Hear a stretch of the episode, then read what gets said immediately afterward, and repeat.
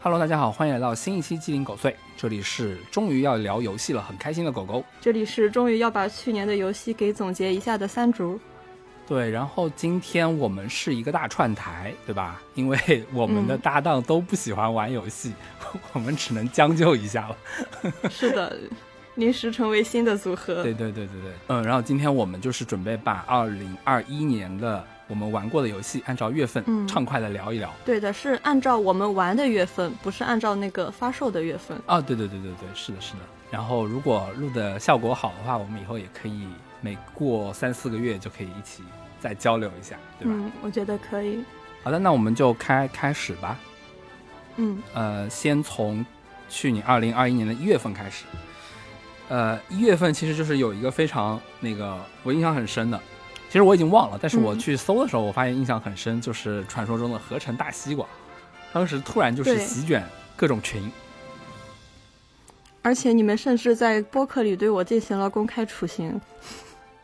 哎，当时在播客里有讲吗？我有点忘记，好像是群里讲的。对，播客里也讲了。没有你，对，你们在播客里是讲过这件事情，然后还提到了我跟你聊这件事。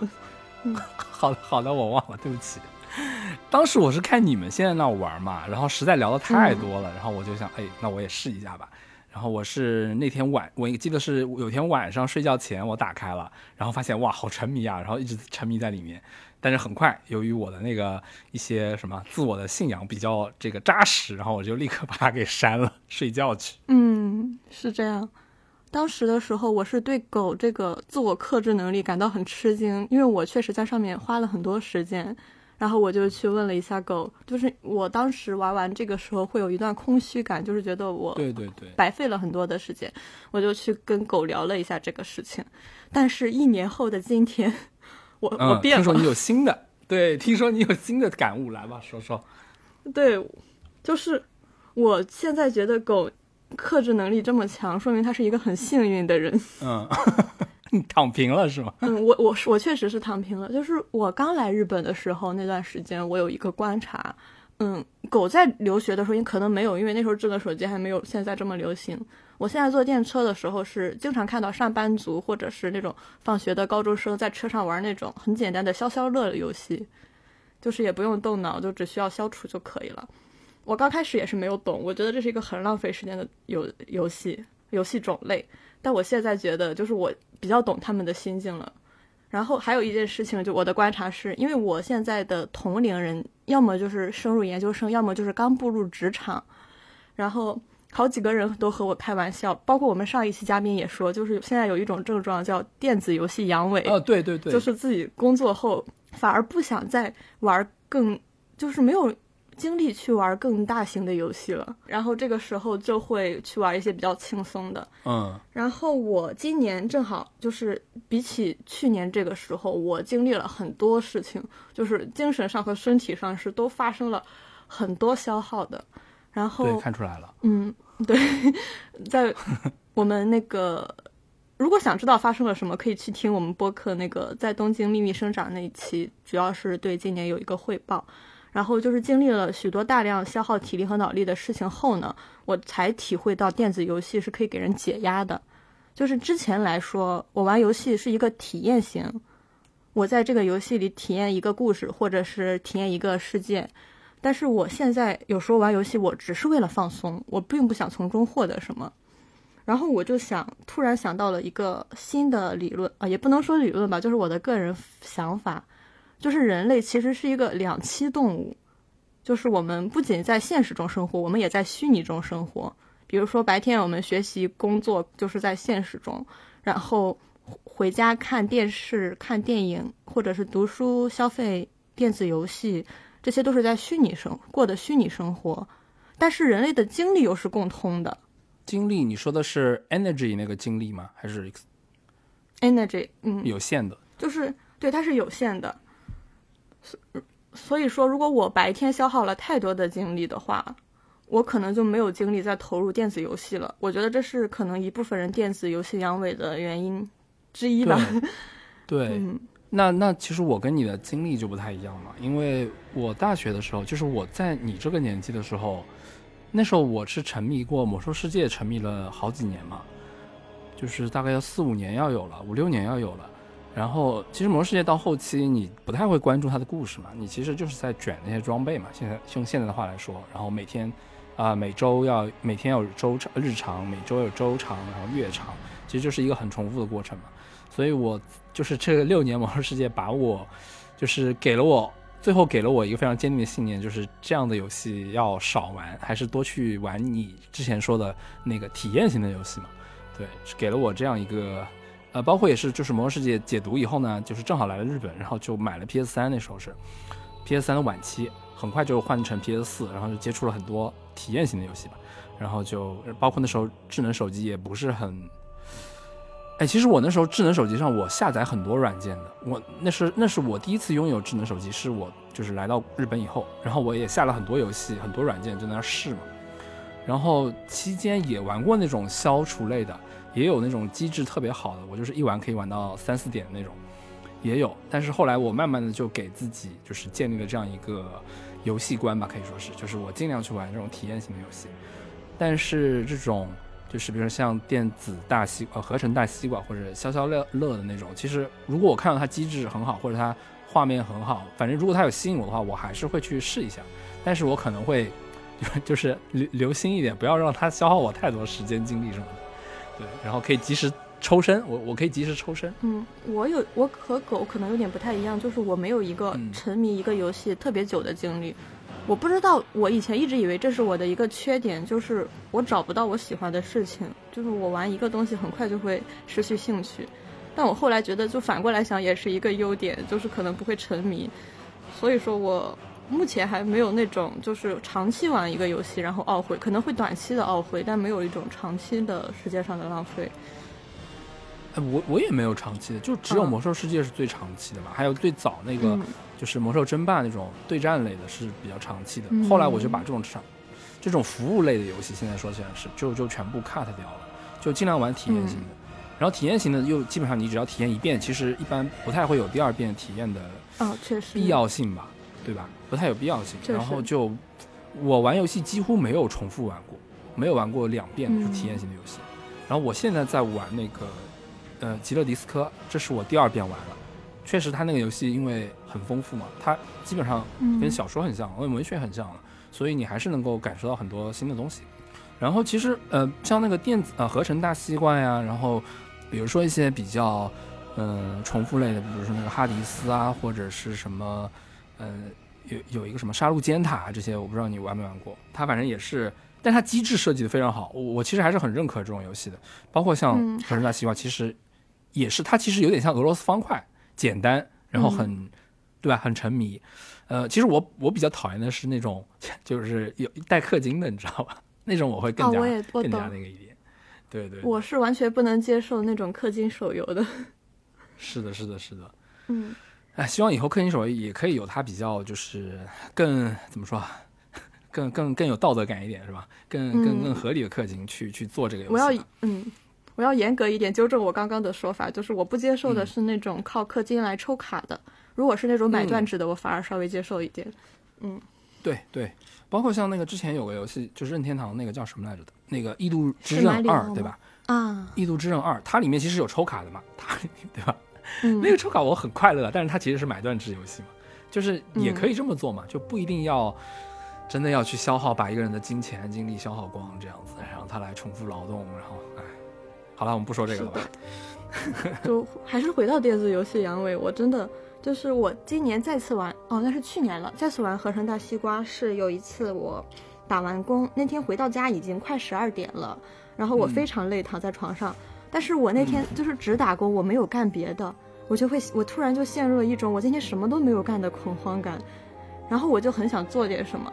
但是我又特别累，不管是脑力还是体力都很累，我就突发奇想，我就又打开了合成大西瓜，然后这个时候我就玩了几局后，我发现，哇，我第一次体验到电子游戏就是这种解压感，嗯，我有有一种我没有浪费时间，那段时间我也没有到睡觉时间，我不知道干什么，但是我却在做一件事情。然后从那之后，我就有时候会躺在床上听一点什么的时候，我就边听边玩合成大西瓜。其实就是合成大西瓜已经不太占用我多少内存了，我基本上是一种比较放空的状态，一边听着，比如说听着别的播客，然后一边手就很随意的在那里合成大西瓜。嗯，其实就是有电子游戏会让你进入一种心流的状态嘛，那种状态就还蛮。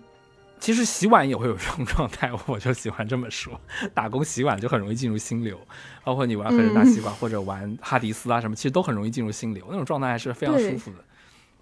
我哈迪斯也是我想说的，就是他今年也是给了我一个新的体验，就是进入了一种类似于心流的状态。对，嗯。然后你刚刚说电子游戏阳痿嘛，这个我还有一段非常有意思的经历吧，就是我在大学的时候。应该也是之后了。我在日本的时候，就是还是会跟国内的几个朋友聊天嘛，然后在在那个呃 QQ 群嘛，那时候是，嗯，那时候我还在上学，但是他们已经在工作了嘛，他们也工作了几年了，然后他们就开始表现出一些电子游戏阳痿的征兆，你知道吧？就是，哎呀，回家了就不想玩这种大型的游戏了，简单一点，看个电，摊着看个电影也挺好的。哎，那时候看着电影还不麻烦啊，还不就是。还能承受啊，不像现在可能看个电影都觉得累了。对，那时候已经开始表现了出来。然后我就很奇怪，然后我也在群里跟他们讨论这个事儿。后来他们的意思就是说，哎，那你在工，你到时候工作几年吧，看你还能不能，就是回家以后还能玩这些游戏啊什么的，看你会不会电子游戏阳痿嘛。他们就是有一点放下狠话了，对吧？然后我我当时就说，我觉得我应该不会的。然后反正到现在为止，我觉得我还没有阳，还没有电子游戏阳痿，我很快乐。对，我就想过狗，非常羡慕狗这个。我觉得，要么你是精力比较足，就是 energy 的总条比别人高；要么就是你在现实生活中确实消耗的精力比较少。我觉得都有，我觉得两者可能都有。反正那个消现实中消耗精力，就是工作消耗精力比较少，这一点绝对是有的。然后好像总的精力值确实也比人高一点点。对，嗯，那所以就真的很羡慕，像我这种经历比较少的，是已经逐渐开始阳痿了。这个怎么办呢？我也不知道。没有，我其实对现在的状态反而也没有特别的焦虑。就是我觉得，我当我玩不进去这个游戏的时候，我就确实是大脑在给我传递信号，让我放松了。我可能今年最大的改变就是接受我大脑的现状了，就是我只能有这些容量了。它让我放松，那我就放松吧。就是可能虽然有时候觉得我在浪费时间，但其实放松也是调节自己的一种方式。对，反而慢慢接受我阳痿了。就是我在玩这种大型游戏的时候，呃，也会有这种阻力的。我可以理解电子游戏阳痿，因为我有时候也觉得啊有点麻烦，不想打开。但是当我每次打开了以后，我发现我还是能投入进去的。所以就是我能够去对抗这个我不想打开这个感觉。嗯，所以就真的很羡慕我。我累的时候是到不了那个打开的开关的，它可能开关在那里，我得跳一跳，但是我就跳不起来了。我是可以跳起来的，对。而且可能我真的精力比较足吧，就是，就哪怕我上班，呃，就是我比如说晚上我十一点钟打开游戏，我然后玩到玩到个两三点，我也没有什么太大的问题。哇，真的好羡慕！我这种年轻人，我一熬夜，我第二天就完蛋了。但是真的熬夜确实是不太好的，嗯，熬夜还是还是要少熬，还是要多睡睡。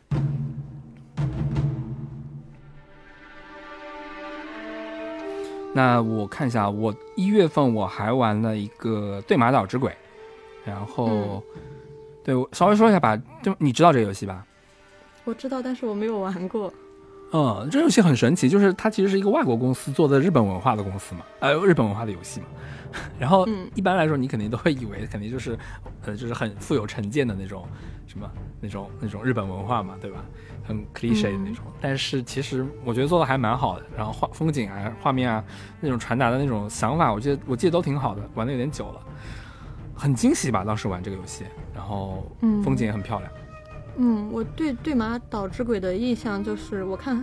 有的好友发它里面的截图，就是每一张都像风景照一样，很很好看。对对对，我记得有一幕就是他在有一个竹林，然后我骑马进去的时候，就感觉是那个罗生门的竹林中，你知道吧？就感觉到那种地方，这是我印象印象比较深。好，我以后有机会会去玩。我一月份的话，就是我是寒假的时候，哦，一月的时候买了那个哈迪斯，对哈迪斯，但但这个游戏。是我贯穿了一整年都在玩的，所以说我们也可以把它放到最后聊。这同时也是我的年度最佳游戏，我我因为这个游戏产生了很多很多的改观。哇哦！所以我们是现在就聊还是最后聊呢？可以啊，现在就聊，因为我也玩过。那我是我也是二零二零年玩的，对。我非常推荐哈迪斯跟加缪的那本《西西弗神话》一起读。哦。就是这个游戏和这个书对配合着来，因为我玩它的时候，哈迪斯它是那个 roguelike 嘛，我玩它之前我是从不玩 roguelike 的，即使我偶尔会玩一下以撒的结合，但是我总觉得这个怎么说呢，就是你不停的去探索，然后你的结局都是死掉，然后回到最开始，我总觉得这是一个很无效的游戏方式。但是今年就是我被他刚开始是被他的那个美术风格吸引，因为我觉得他做的美术很好看。再加上我一直对希腊神话很感兴趣，它是那个希腊神话背景的，所以我就玩了一下。然后我怎么说呢？我觉得这个游戏它的野心是非常大的，它比我想象中就是虽然它可能是 roguelike，但是它比我想象中的做的多了很多。它是。我感觉我我这是我自己对制作人的理解，他可能我不知道我理解的对不对啊，就是我个人的看法，就是我觉得他在探索一个哈姆雷特式的问题，就是 to be or not to be，就是生存或者死亡，嗯，就是这个生存或者死亡就有一个更简单的翻译版本，就是做还是不做，就是放在这个游戏里 to be，就是你选不选择成为游戏里这个角色，也就是说那个主角扎格列欧斯。而且这个游戏有个比较有趣的部分是，它的主角是扎格列欧斯，但他的名字却是他的父亲的名字，就是游戏的名字。跟塞尔达有点像，就是主角的名字和游戏的名字其实不是一样的。对对对对。嗯，就是玩过这个游戏的，肯定就是或者玩过任何 roguelike 都知道，最后的结果一定是死掉，然后回到初始点。嗯。就是即使你打败了最终 BOSS，最后也是会回到那个初始点。对。我刚开始玩的时候，我就不停在想，这个游戏有意义吗？我一次一次的，就是回到最开头，然后这个时候我就想到了加缪在《西西弗神话》的最开始说的那句话，就是真正严肃的哲学问题只有一个，那便是自杀。就判断人生值不值得活，就等于回答哲学的根本问题。然后这个游戏就一直让我在想加缪的这段话，就是因为我是一个经常陷入虚无主义的人，再加上我这几年抑郁情绪比较严重，然后我觉得。可我是在做无用功吗？我会不停的问自己这个问题，然后我做的是没有用，然后又没有希没有任何指望的劳动，然后这个游戏又跟我的日常很像，那我每天的日常是不是无用功呢？就是我的我的人生和这个游戏会不会是一样的呢？然后我就带着这样的疑问在玩这个游戏，然后它游戏里不是有一个神是阿卡琉斯嘛，然后就是它它它里面的角色全是希腊神话里的神。然后阿卡琉斯当时对我说有一句话我印象特别深，我截图了。然后我我怕我忘记，我还把截图都导出放手边了。就是他说，嗯，他说你的敌人不是那些可怜可怜的死人，也不是你的父亲，是冥界本身。也就是说，其实我走出这个地府，打败我的敌人，也只是我的一小步。我我其实在做的是同我的命运抗争。嗯嗯。但是。就是希腊神话，大部分的故事都是你跟命运抗争后，最后还是命运降临了。对，很多这种就是发有，嗯，就是小的时候被预言怎样，然后为了避免这个预言成真，做了一系列努力，最后预言还是成真了。这种努力，哈迪斯也是这种感觉。然后，而且这个游戏第二个让我产生一点改变的地方是，他那个自己的房间不是有一个镜子。那个镜子，你在那面面前一点的时候，它是会出现一个命运清单。对。然后命运清单上你点，对对对，其实是你的那个任务要做的事情。然后你做完任务就可以升级。上面当时有一段话是：王子以为他做出的每一个选择都是他促成的，实际上这是早已写在了命运的齿轮上。然后我就被惊叹到了吧，算是。就是它一个，它是一个新的形式，它把那个原来的 roguelike 还有那个西西弗斯就是结合起来，它的机制就是重复，就是这是一件让人怎么说非常沮丧的一件事情，就是你以为你努力了，但其实这早就是命中注定的。哦，我没有想到你，我没有想到你会从这个层面来讲这个游戏。那你现在还是悲观的吗？就是说命运是不可改变，他不管怎么做，他都无法摆脱命运。你是这样一个悲观的人，是这样吗？没有，我在玩这个游戏的过程中，我又想到了一些，就是那段时间也是因为很累嘛，我就一直靠这个游戏解压。就有时候，嗯，因为它你玩到后期，你已经熟练了它的那个攻击方式，你是可以不太动脑的，就是你的眼睛看到怪后，你的大脑会自动做出反应，然后操作。对，我经常会边听东西，然后边靠这个来解压。然后，在我打出打完最终 BOSS 第十来次左右的时候，我突然真的到了地面上，对，我突然真的见到了我的母亲。就是我以前是见到我的母亲只能见一小会儿，但第十次左右的时候，我把母亲接回家了。对，就是这个，我当时的时候，就是母亲乘着那个小船往冥府回的时候，我的鸡皮疙瘩就是完全全身都起来了。嗯，我就我就突然感觉，就是重复，它其实不一定是永远的那种失望。嗯，其实甚至我不是西西弗斯，在此之前我一直觉得我就是西西弗斯，但在此之后，我觉得其实我不是西西弗斯，我就是扎格列欧斯。我选择的是我去见我的母亲，即使我会回来，但是我会争分夺秒的去见她。嗯，这一点我我这一点的意义我不能把它给否定。对，所以说，也许对西西弗斯来说，就是他不停的往上推巨石，它是无意义的；但是对嗯扎格列欧斯来说不是，对我来说嗯甚至也是不是。而且我在每一次，就是刚开始的时候，我可能只能打到第一层、第二层，在我打了每一次往前打，我都可以走得更远。这也是和过去的那个瞬间的我不一样的部分。所以说，我玩这个的时候，当时也是正好在看西西弗神话嘛。当时加缪也是讨论到了西西弗，就是他觉得，他当时说了一句话，就是说，攀登山顶的拼搏本身就足以够充实一颗人心，所以我们应该想象西西弗是幸福的。也就是说，其实。不要，我当时太过于在意结局，再加上我今年做去哦，去年去年做的事情是一个非常追求结局的事情，就是成王败寇、啊，其实就是考试，说的非常有点美化了，其实就是考试一个有点成王败寇的事情。那个时候我会过于追求结局，但是我在玩这个游戏的时候，逐渐发现，其实对于失望的解是活在当下，嗯，对，所以这也是我必须要把它排在我的年度游戏最佳的原因之一。它让我认识到了活在当下。嗯，我们想给你鼓掌。是 甚至我在游戏中真的看到了西西弗，他跟我想象中的不一样。就是我读希腊神话的时候，我想象的西西弗是个瘦削的、衣衫褴，褛的、憔悴的人。对他是一个胖胖的、很憨厚，甚至西西弗他的旁边那个石头也长得很可爱。嗯所以我觉得这个游戏给了我很多的安慰。嗯，然后嗯我我想说一下，就顺着你这个说，如果从你这个方向来说，我呢，我玩这个游戏的话，呃，首先跟你一样的，就是它肯定很多人赞誉嘛，并且这个美术风格什么很好嘛，然后开始玩，嗯完了以后它的包括游戏机制啊什么的都非常好嘛，打呃就是战斗啊都很顺滑，那个技能的配搭配也很有趣嘛，就玩了很久。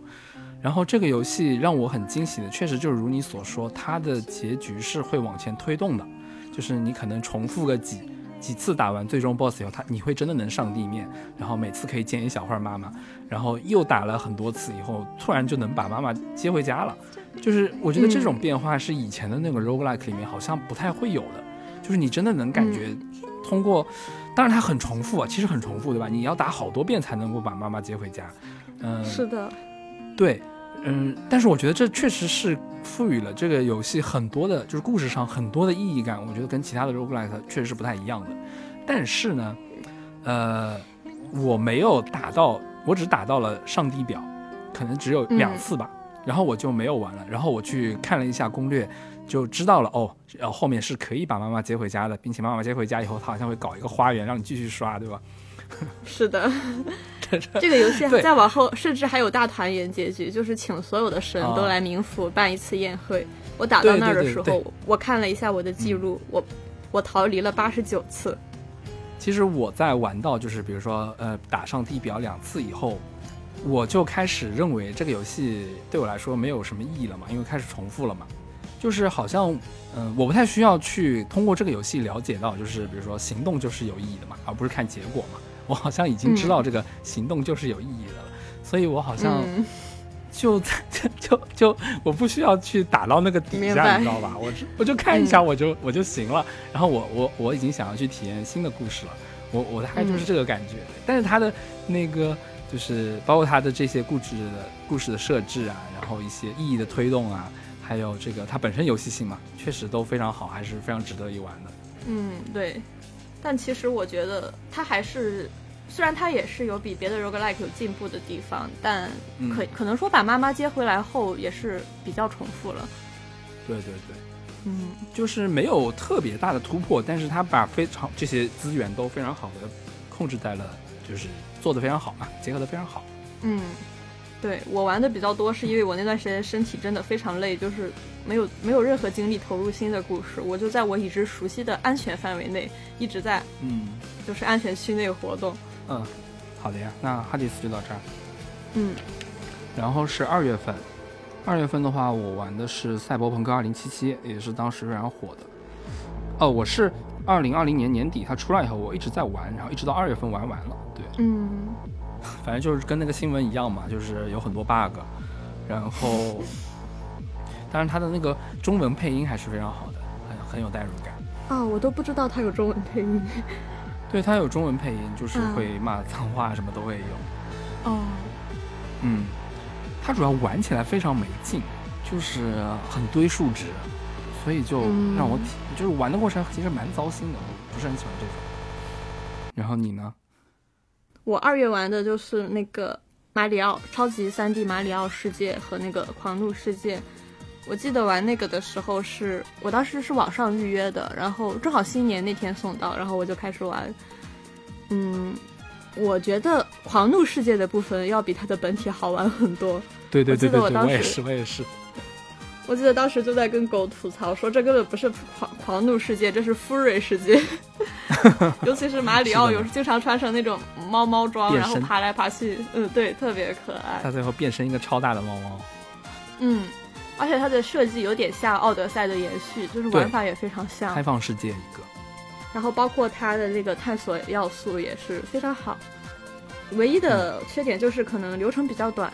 几个小时就能把狂徒世界玩完，但是太值得了，我觉得太值得了，一定要玩一下。如果有 Switch 的话，嗯，我也觉得，嗯。然后它的那个三 D 世界那边，反而我觉得也没有特别惊险惊喜到我的部分吧。这个我是和我男朋友就是动次大，他一定要让我 Q 他一下，说把把他带上电视，就是我跟动次大一起玩过，然后，哦，对他可以多人玩的，对吧？对对对，他可以最多四人，我觉得没有特别大的惊喜，就是两人会被两人一起玩会比一个人稍微好玩一点，嗯，但是也跟就是可能跟过去的马里奥比起来没有什么进步的部分吧，就是比较平和的玩下来了，还是好玩的部分还是狂怒世界，嗯，对，对我来说就是三 D 世界这种或者老一点的马里奥的那种横版跳跃的，对我来说它是没有故事感的，没有故事感的我会玩的非常割裂。嗯，就是不停的往下走，往下走嘛，我就我我反而会意义感丧失，我会意义感丧失的。嗯，但是像狂怒世界这个，它反正好歹是有一个大的故事，比如说你有一些谜嘛，比比如说那么大一个库巴掉下来，对吧？对，然后还有之前的奥德赛，它其实其实有也有一条主线串着的嘛。嗯嗯，这种我就会玩的非常的津津有味，然后嗯不错。嗯，是我也是这种感觉。对。感觉三 D 世界可能好玩的部分就是真的跟是跟朋友一起玩吧，就是两个人互相不干正事，不推主线，互相到处探索啊，然后互相在头上跳来跳去啊，就是这种互相欺负，可能甚至比通关好玩。哎，我好像从来，哎，我从来没有玩就是这么玩游戏，你知道吧？就是非常的不为终点而而玩游戏，就是一起开开玩笑啊什么的，我好像没有过哎。这样吧，我是一个经常就是和朋友玩游戏的时候会在游戏里捣乱的人。哦，我之前大学的时候跟朋友一起玩《分手厨房》，就是舍友，然后我们两个经常玩到一半，突然开始就是假装真的店员，然后跟顾客搭话，说：“这位女士，你要要什么吗？”就是对，然后我们两个就开始胡乱角色扮演，然后开着那个轮椅撞来撞去，就开始乱搞。虽然就是那一关没过，然后我们只能重新来，但是那个过程是很开心的。乱搞更好玩，对吧？对，我觉得有时候乱搞反而更开心。包括玩马里奥的时候，我我我跟那个阿栋的乐趣之一就是互相跳到对方头上啊。有，然后有时候时间很紧，就是他那个他不是每一关都有限制时间嘛，我们可能就会乱玩，玩到时间快到了，我们就大喊不好了，然后疯狂往终点冲。我我不知道是不是因为我有点死板还是怎么的，反正然后我玩游戏也比较熟练嘛，就是但凡比如说分手厨房或者是。呃，反正这种双人合作类的，我好像都会比较效率，你知道吧？会追求效率。但是，就如果对方没有效率，我也不会生气什么的啊。但是我好像会更集中在去通关这个游戏上，而不是像你的那种。但是如果比如说有人带着我这么玩，那我可能会哎，突然发现哎，这样也可以啊。但是我自己好像不太会做这种事情，我我发现哦，属于一个无趣的人了呢。没有没有，就使命感不一样，狗的使命感比较强一点。确 实，直奔通关。我是那种，对我是那种比较爱捣乱的人。我突然想起之前跟朋友一起玩那个一个，我一下想不起来原名了，就任天堂 Switch 有一个可以双人剪纸的一个游戏，把两个人剪。哦，我喜欢，我喜欢。呃，你裁我剪。哦，对你裁我剪，那个游戏我跟朋友的乐趣变成了格斗，就是我们两个看谁先把对方剪没。懂懂。哎哎，我跟你讲。嗯，就是比如说我们在正常玩你裁我剪这个，它不是有一个通关的嘛？它它有每关有个小目的的嘛，对吧？如果突然开始互相裁了，我可能只有第一次是能享受到乐趣，但是我很快就会意义感丧失，你知道吗？我在这里反而意义感会丧失。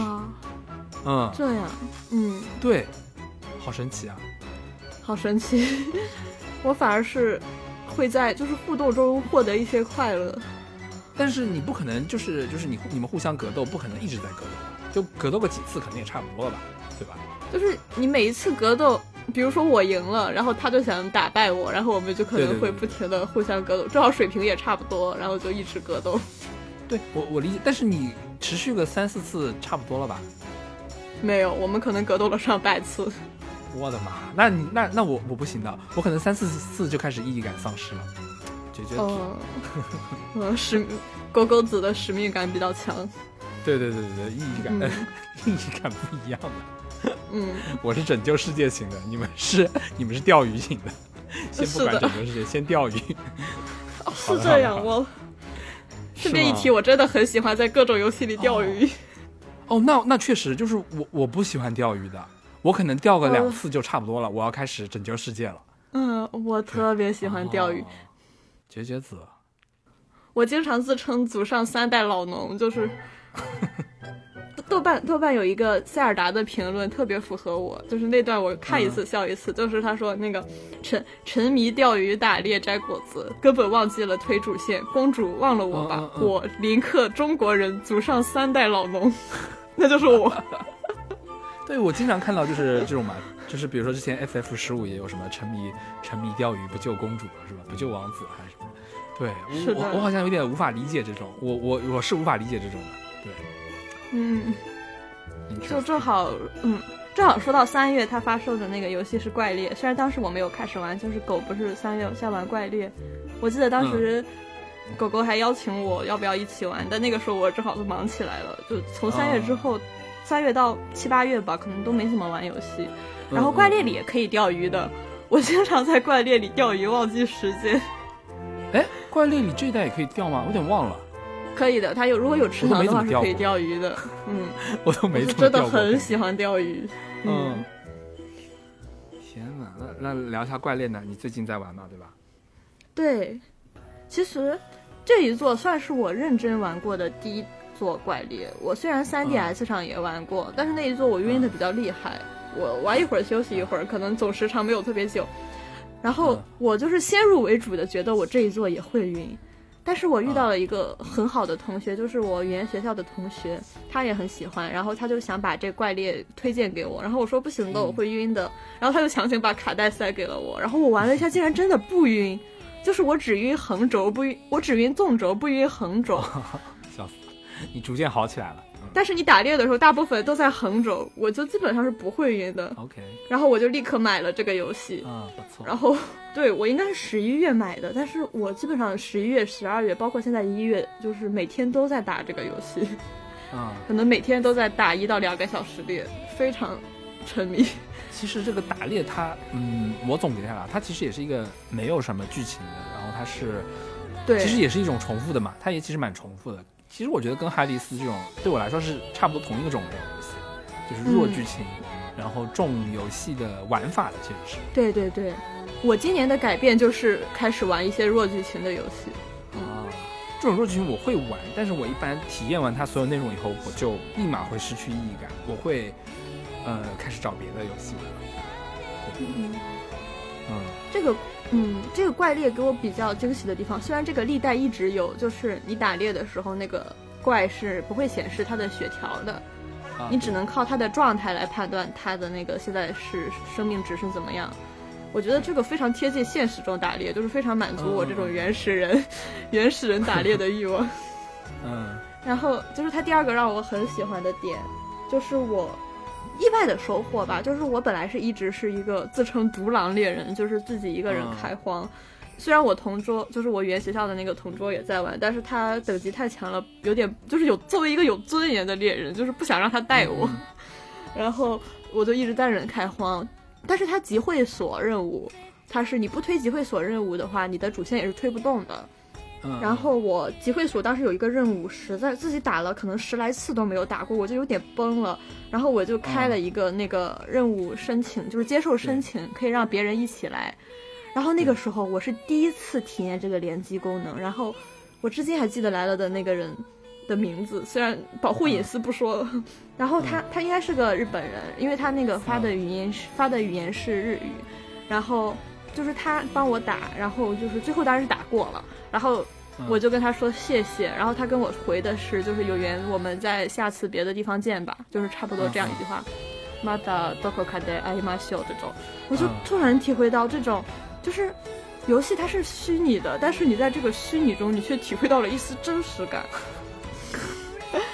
我我就，嗯，对我第一次体会到，哦，就是我跟陌生人联机也是可以这么快乐的，虽然几几乎没有任何互动，就是连完机后大家互相发啊辛苦啦、谢谢啊之类的。嗯但是就在这种联机的过程中，我突然体会到啊，人和人互帮互助，这是一件很好的事情。嗯嗯，我其实是玩《怪物猎人世界》嘛，就是上一代入坑的、嗯第一次玩，然后这次其实已经有点熟门熟路了嘛。嗯呃，我然后包括你刚刚说的那个联机很好玩这个体验，其实我也是上一代就有体验过了嘛。嗯但是我觉得我有一点那种魔兽世界 PTSD，你知道吧？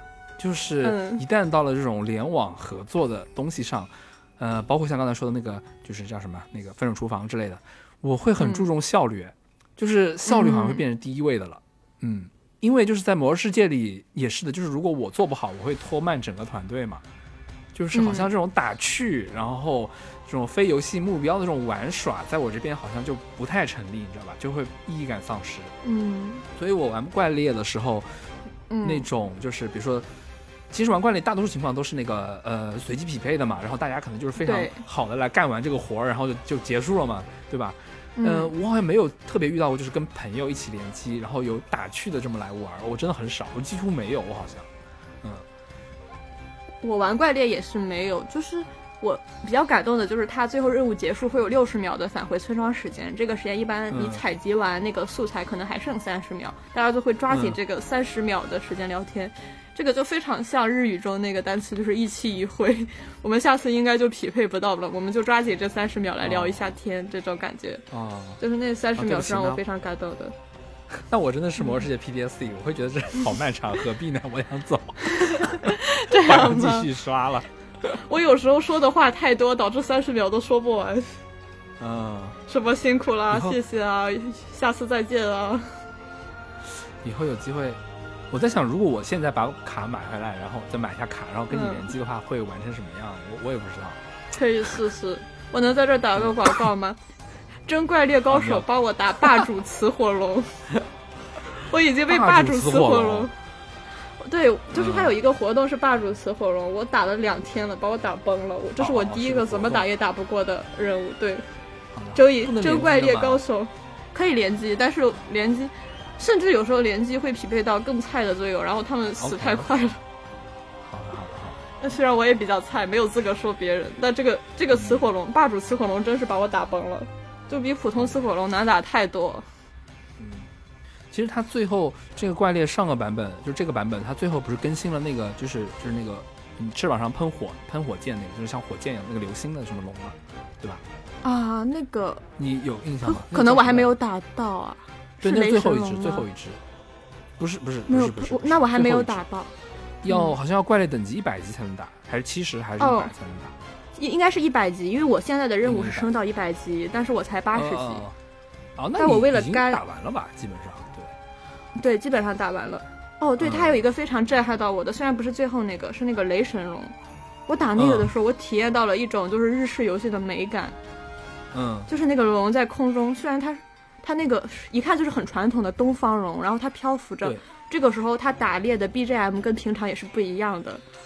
就是它有一种震撼感，就是一种非常巨大的物体漂浮在空间，甚至因为我是狩猎敌玩家，我是那个近战武器，我有时候会打不到它。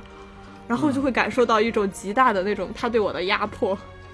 嗯，对，最后那两条龙可以简单介绍一下吗？它是风风神龙还是雷神龙是吧？两两条其实是的。其实我觉得它很像那个，他们俩在天空中就是是漂浮着的嘛，对吧？然后我觉得他们很像太极阴阳的图标，就是一阴是的，是的。它这么好一公一母嘛，对吧？对，一阴阳就在天上，就是互相围绕缠绕，哇，特别好。对对对，很喜欢那个设计。嗯，对，它就有点像，虽然它。不没有特别巨大，但是它我感觉有点像那种巨物恐惧症会害怕的那种物体，就是甚至你有可能触及不到它，但它就在那里。但是我那时候玩的是那个叫什么来着？虫棍，所以我可以在天上飞的，所以我就狂打它，狂揍它。对，我当时过这个的时候是和我记得是有两个重弩玩家，就是可以啊，可以那个开枪，然后我都在旁边上上 buff 什么的，这样过的。OK，因为近战武器真的削不到他。嗯嗯，因为他今年是会出一个 DLC 的嘛，一个大型 DLC 嘛。嗯，其实我是准备在那时候，我肯定还会再玩的。然后，嗯，但是也不知道他，就是不知道那时候你你还玩不玩？感觉感觉有点。嗯，我应该不会把卡带卖掉，起码。你到时候可以叫我，我再我们再一起连一下。预定快乐。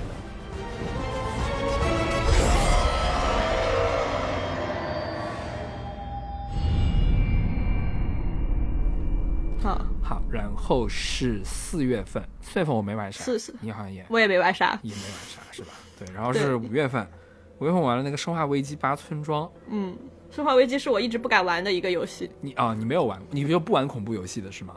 对，我从不玩。嗯。哦，而且而且这个游戏我估计你也会晕吧？可能也会晕。嗯嗯，我是代入感太强了，恐怖游戏玩不了。嗯，我就是从《生化危机六》开始，就是它重置的，呃，不是重置，重启吧，算是。对，重新的一个故事线开始玩，反正六七八，哎，是六七八吗？还是七啊？从七开始的，对，七开始的，七和八嘛。嗯，对我来说，这是一个非常现代的，已经是一个很现代的游戏了嘛。但是它有也很有那种就是日式的那种节奏感，就是它的，嗯，它的那个操控，它的那种一招一式，就是有一种回合制的感觉在里面，并不是像那种 COD 一样，就噼里啪啦可以往前开枪那种，对吧？你的子弹要去稍微要算一算啊之类的。然后它有很多怎么说呢？视觉奇观吧，就是有那个什么，就像吸血鬼一样的夫人，巨大的那个女人，对吧？还有那个一个村庄里全是那个狼，呃，狼人啊什么的，就是一个工业奇工业奇观吧，可以这么说吧？对，工业工业流水线上的一个奇观吧，挺好。嗯，这个是真的，嗯，没太有勇气。哎，但是《生化危机》我觉得在恐恐怖游戏里面算不恐怖的，因为你可以干掉它。对啊，但是我觉得就是它。可能画风也有点让我害怕，写写实是吧？太写实。对对对对，我其实对恐怖游戏，我反而不太害怕那种心理上让人恐惧的，就是那种游戏，我反而害怕现实，就是比较写实，画风让我害怕的，就是我心里承受得住，但是我可能我的眼睛视觉承受不住。呃，我好像，那那个小岛秀夫之前的那个 PT 你玩了吗？啊，没有的，啊，我没有玩过。你知道是吧？嗯，我知道，但我没有玩过。哦，那个是我唯一觉得恐怖的，我那是我第一次觉得有点恐怖，真的恐怖的。我好像还比较那个，就是胆子比较大，你知道这方面，就是恐怖游戏我好像都可以。就是它出现再什么恶心的东西，可能我电影也看的比较多吧，就是那种恶心的东西我也都看的比较多，我好像米就是那个底线比较高，真的。嗯 嗯，而且像那个《生化危机》还给你枪，给你散弹枪，我我好像就比较对比较 OK，就是去干，对，嗯，对。嗯，这种类型我真的不行。然后六月份，六月份最大的新闻可能就是任天堂开了那个发布会啊，对对对，说有野炊下一对对对，荒野之息二。这个有一个小趣事，有一个小趣事要分享吧，就是当时我直面会我是有点记不清了，可能是六点还是五五点到六点吧，那个早上那个时间，对对。然后我是定好闹钟起来看的。当时我问阿栋说：“你要不要一起看？”他说：“不要，我要睡觉。”然后，但是他跟我说：“如果有野炊二的消息，请叫醒他。”然后我就在那里看。然后我是在 YouTube 上看的。YouTube 上不是直播的时候下面会有别的视频推荐吗？我手一抖，点进去了野炊的预告片。然后我一看到那个画面，我一我以为野炊的预告来了，我就把阿栋叫醒了。然后我们俩看了一会儿，说：“哎，这个这不是之前的预告片吗？”然后发现是我手抖点出了直面会，点错啊！对，害得他白早起了，笑死！但是他还最后还是有了嘛，对吧？嗯，没有，他他他说的是在制作中，就是没就只说了一个这个。但是他有预告片啊，没有吗？哦，对对对，最后是有的，最后是有的，想起来了。然后它是有那种天空上的岛屿嘛，对吧？然后好像可以在天上飞了吧？感觉应该可以。是的，应该是有一点时间倒流的机制嘛，对吧？可以操控时间了。是的，我看很多人都提出了自己的猜想什么的。哦，这些我都没有看，这种我一般都不看，我把惊喜留住的。你不要告诉我，谢谢。但嗯，好的。但是我感觉我我之前有猜过，我感觉我猜中了，但但是你竟然说把惊喜留住，我不说了。哦哦哦哦，哎，他这个是今年 今年的今年会出吗？他预计是今年会出，但我我我觉得我对他今年出比较抱悲观看法，我觉得他肯定会跳票。有有一个冷知识是，塞尔达系列从九八年那个时之敌起，没有一部是没跳过票的。我们只要抱着他今年不会出。的这个心情等的，今年出了就是赚到。好的，好的。我也是从那个野炊开始塞尔达的，我就小时候玩过一点点缩小帽，没有玩完。那个大概是初中的时候吧，很经典，但是没有玩完。嗯，那是我最早接触塞尔达，然后是一直到荒野之息，我才真正从头到尾玩了塞尔达。是的，我我我缩小帽也是我第一个玩的塞尔达，但其实它的二 D 和三 D 的机制还不是特别像。但是塞尔达对我来说，其实就是这个《新荒野之息》啊，我还是会觉得它是一个弱故事，然后重，对吧？其实是跟哈迪斯和那个怪，其实对我来说是差不多的。我其实对它，嗯，没有那么高的评价。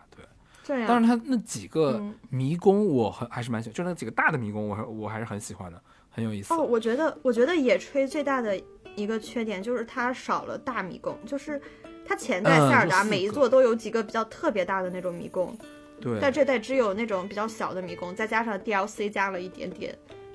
对，因为那个小的迷宫就是那个神庙嘛，神庙其实就是一个小解谜，其实是个小解谜。嗯。但是那个大的迷宫就很不一样了，你会感觉整个环境都是需要你去解谜的，那种感觉还是非常好的。嗯，那种很多层的，它是那种层层相扣。对对对，而且它有时候都不是层这个概念。都是，它那个层的概念并没有局限在是那种一层楼、两层楼的层，对吧？嗯嗯，哦，就特别好，嗯，对。但是我我小的时候玩苏小茂嘛，那个时候不是互联网不太发达，没有攻略，如果卡关也是真的会卡很久很久。嗯嗯，不是，小时候玩苏小茂已经有网络了吧？不然你哪来怎么玩苏小茂？你是嗯。那种 GBA 什么？我小的时候是用那个那个 PSP 模拟器玩的，PSP 上的模拟器玩的。啊，我是直接电脑上下载了模拟器玩的。哦，我没有，我是 PSP 上的。那个时候我还不会查攻略。嗯，那时候我我都会查攻略什么的。OK OK OK，不是一个小时。那个时候真的是可以查卡关卡很久，可能不太擅长利用互联网。好的，那期待啊，不期待野炊二，行。理智不期待。理智不期待，情感还是很期待，因为塞尔达可能是，其实这个塞尔达也是虽然狗评价不是很高，就是可能我们的区别就在这儿吧。我是真的非常喜欢希尔达，因为我在里面感受到了他的自由，他的那个，比如说野炊一的时候，他，嗯，你基本上过完新手任务，然后他给你的目标就是打盖农了，就是对，他只有这一个大目标，所以说这期间你想怎么推主线都可以。你你肯，如果你可以，你想直接去打也可以，但是如果直接去打，肯定新手的话是打不过的，然后自己就不得不，嗯，换装备啊，然后攒积攒一些东西啊之类的。他是这样，不是主动去推动你去推主线，而是让你被迫去推。然后这过程中，我就觉得它是非常自由的。它一方面是嗯时间上的自由，就是你想先，比如说它有四个神兽，你想解锁哪个就先解锁哪个。虽然一般新手会被引导到先解锁水神兽，但是很多比如说嗯二周目的人就可以自己选择。然后它的地理上也是自由的，就是你基本上你所有能看到的地方都是可以去的。它比远处的山都不是贴图，是都可以爬的，所以它给了我一个很大的自由感。然后我的梦想就是它能出一个 DLC，让我在里面种田。嗯啊，我突然想起来，我对这个《荒野之息》有一个非常大的失望，就是嗯那四条龙还是三条龙啊？反正天上有条龙三条是吧？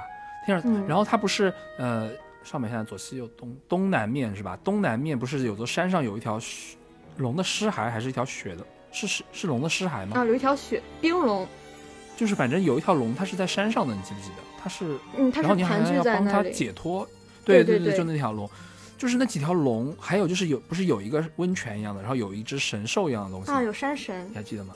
是有山神的。对对对对，啊，我觉得就是这个山神和那四条龙初始的印象，见面都是很震惊的那种，但是它嗯好像没有具体的故事来支撑它，这是我很失望的、嗯，山神是这样的，山神是为了纪念盐田聪加进去的。啊，这样的啊，不就是他在游戏中是没有一个什么更传奇一点的故事。哦，确实是来。让我体，它它只是存在在那里，包括那个龙，其实它最后就变成它只是一个给你刷钱的给你刷素材的，对对对，就是好像哇，好像有点浪费啊！就是我好想知道它背后有什么故事，它跟这个世界是怎样的，就是就会这么想，你知道吧？因为第一次就是第一次见到那个龙的状况，因为我没有被剧透嘛，所以第一次见到龙的时候，就是我靠，怎么还有这种东西？那是什么东西啊？就是这种非常惊讶的嘛。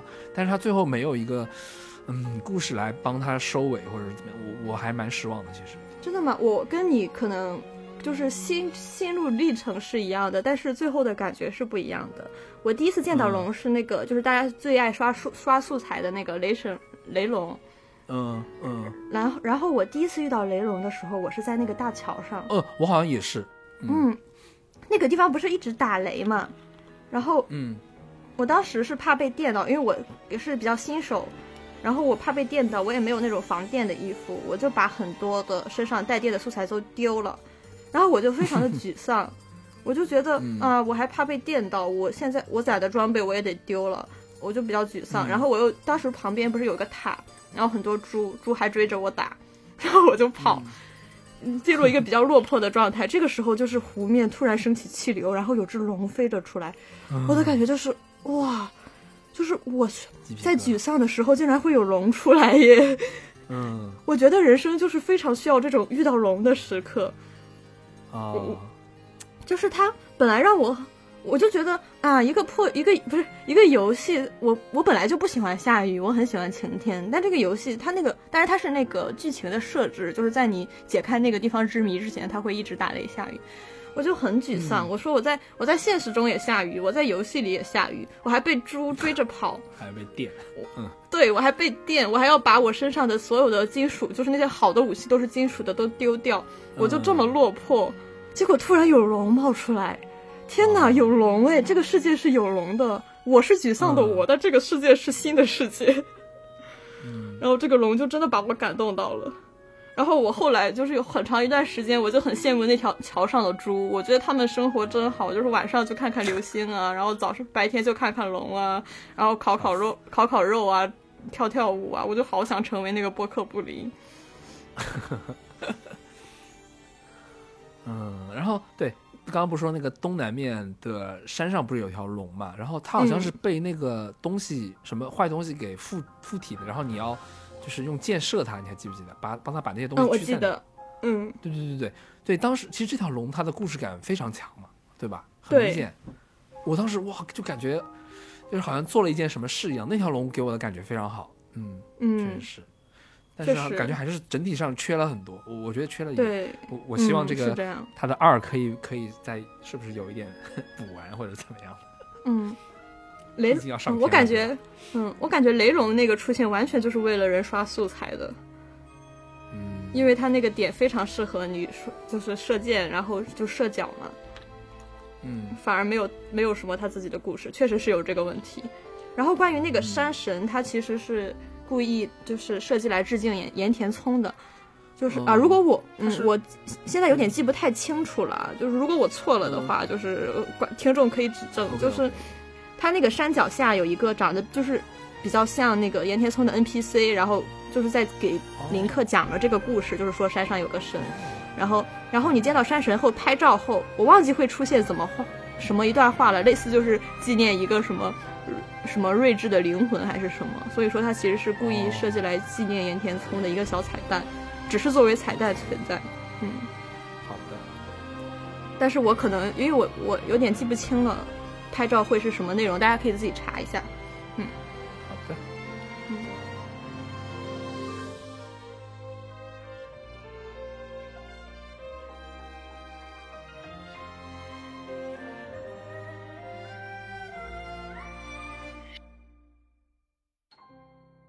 然后，然后六月份我玩的是《再见狂野之心》，这个其实我也跟你嗯推荐给你了嘛。对，就是狗当时非常非常给我推荐，但是我玩了一下没有玩动。对，这其实就是一种体验型的游戏嘛，并没有什么游戏性。对，呃，我其实就非常的追逐，我现在就非常追逐这种游戏，你知道吧？就是嗯我一直在渴望这种这种感受的这种重现，就是一种我觉得是一种，呃，就是共鸣吧，你可以说是。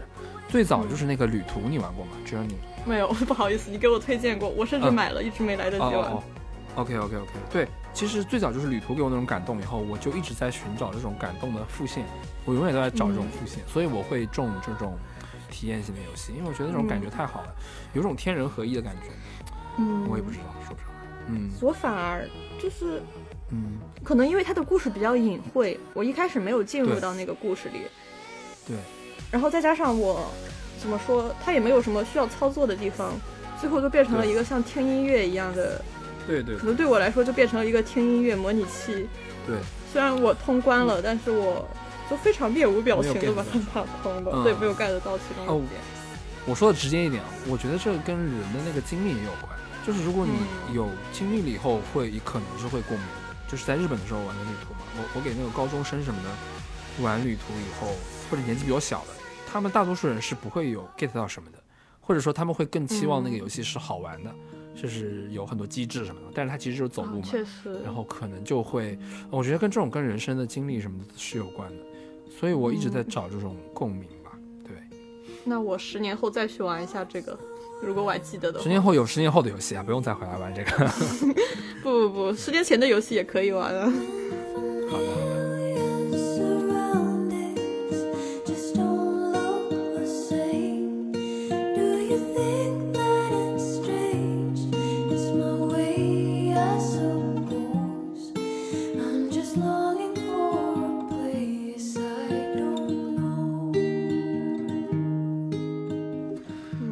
后是你玩的是 Pokemon Go，啊，我得说一下，这个游戏我还是真的挺失望的。啊，我我还以为你会很喜欢。来，没有没有，我作为一个十年宝可梦老玩家，来到日本、就是这种墙外嘛，就有谷歌地图覆盖的地方，肯定是要体验宝可梦 Go 的。然后我就非常期待下载好注册角色，然后抓小精灵，然后抓小精灵，然后抓小精灵，然后我发现这个游戏就是只抓小精灵。啊，就是开始意义感丧失，对吧？它基本上在我玩到第，可能没有玩到一周，我一天可能在二十分钟在它上面，这样玩了一周，嗯我就已经丧失意义感了，因为它它非常单调，就是你嗯收集宝可梦，然后打道馆。然后打道馆，他可能会给你金币，给你金币，你可以取到比较好的装备。这些装备干什么呢？抓宝可梦。嗯，我在这里面是找不到意义感。我觉得它可能有一个好处就是激励我多走路，因为有时候会我想拿一些徽章什么的，它在那个必须要，它因为它是跟地图实时结合的嘛，我必须要走到那个地方，我才能去扫那个徽章。还有一个比较，我觉得它稍微有意思的地方是它的那个也是社交方面。我当时是没有好友的，我在那个 Discord 上面发了一下我的码，然后收到了很多好友邀请，然后各个国家的都有，芬兰的啊、美国的啊、澳大利亚的啊。然后它这个社交是一个非常漂流瓶式的社交，就是你在那个宝可梦补给站的时候或者道馆的时候，你可以转一下那个转盘，你会收到一个当地的照片，然后这个照片嗯你可以作为你明信片来寄给你的好友。除此以外，你也不能附上别的话。你也就是没法跟他有更多的交流，只有一个照片，可能也可以再贴一个宝可梦的邮票，嗯然后你就可能收到你的好友现在他在，比如说他在美国的一个小公园转了一下，然后发给你，然后你就收到了一个来自美国的照片。我觉得这是一个非常有趣的，像漂流瓶似的体验。而且我当时加好友第一天的时候，那个人有一个人非常用心，他给我发了一个宝可梦的一个照片，就是他现实中可能有一个人在墙上画了一个宝可梦，然后那个地方被人当做了一个补给站，然后你转一下那个转盘，得到了那个照片，我非常感动，就是我一下子就收到了皮卡丘的一张照片。嗯嗯嗯，所以我有时候去远的地方的时候，我会专门收集一些有意思的照片来送给我的朋友，当做明信片。哦，我我觉得就可以理解为它这个宝可梦 Go 还蛮初级的吧，初期的吧，是一个尝试，我觉得只是它可以做得更好的。我也觉得，嗯，他们把这个版权卖给中国的 什么那种腾讯之类的，我觉得立马可以卷到 所全世界都在玩，也算是尝试吧，挺好的。等它的宝可梦 Pokemon Go 二可可能会更好。对嗯，对，而且它是完全没有故事性的。虽然它会不停的有嗯反派出来，但是我甚至不懂反派为什么要作为反派。嗯反派没有他的目标的，他就是污染宝可梦，然后占你的地方，然后你把他打败了，他就走。反派就是感觉像上来给你送素材的，嗯，背对背后完就是个尝试完全嗯，所以我希望他能做得更好。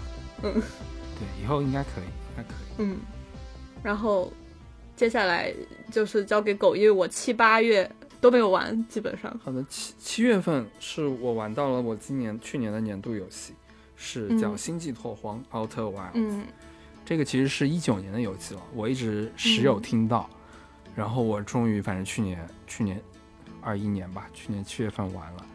它是一个什么样的游戏呢？嗯，我想一下啊，它是一个它是一个宇宙探索的游戏，但是呢，嗯它它其实是手工打造了一个太阳系，就是一个不是我们这个太阳系啊，就是他自己创造了一个太阳系，里面好像有四五颗行星，然后有一个太阳。还有一颗彗星，那个行星有的也会有卫星嘛，对吧？然后它每一个星球都是手工打造的，怎么说呢？它就是它里面都是按照物理规律运动的。嗯你比如说你去探访某一颗行星，呃，你可以根据你的直觉来预期到，就是这个行星上会有一些什么样的危险，你懂吗？嗯比如说有一颗行星，呃，它很神奇，它的中间是一个黑洞，然后它有地表了嘛，然后因为它中间是个黑洞，它的地表就会逐渐的塌陷落下去，就会被黑洞吸走，所以根据时间推进呢，那个行星它的可上面的可探索地表会越来越少，所以你得抓紧时间嘛。然后嗯包括它也有一颗卫星，那个卫星上有一个活火山，然后那个活火山它喷发出来的岩浆会被这个行星的引力给吸引，然后就会把那个哦火球就会砸向这个这个行星，然后行星呢因为被砸了以后，它那个地表更加不稳定了，就会越来越掉下去。然后为什么会说抓紧时间呢？因为呃，因为这个星系正在死亡，你知道吧？就是他们这个嗯星系的太阳在二十三分钟之后就会超新星爆炸，就会把整个星系给毁灭掉。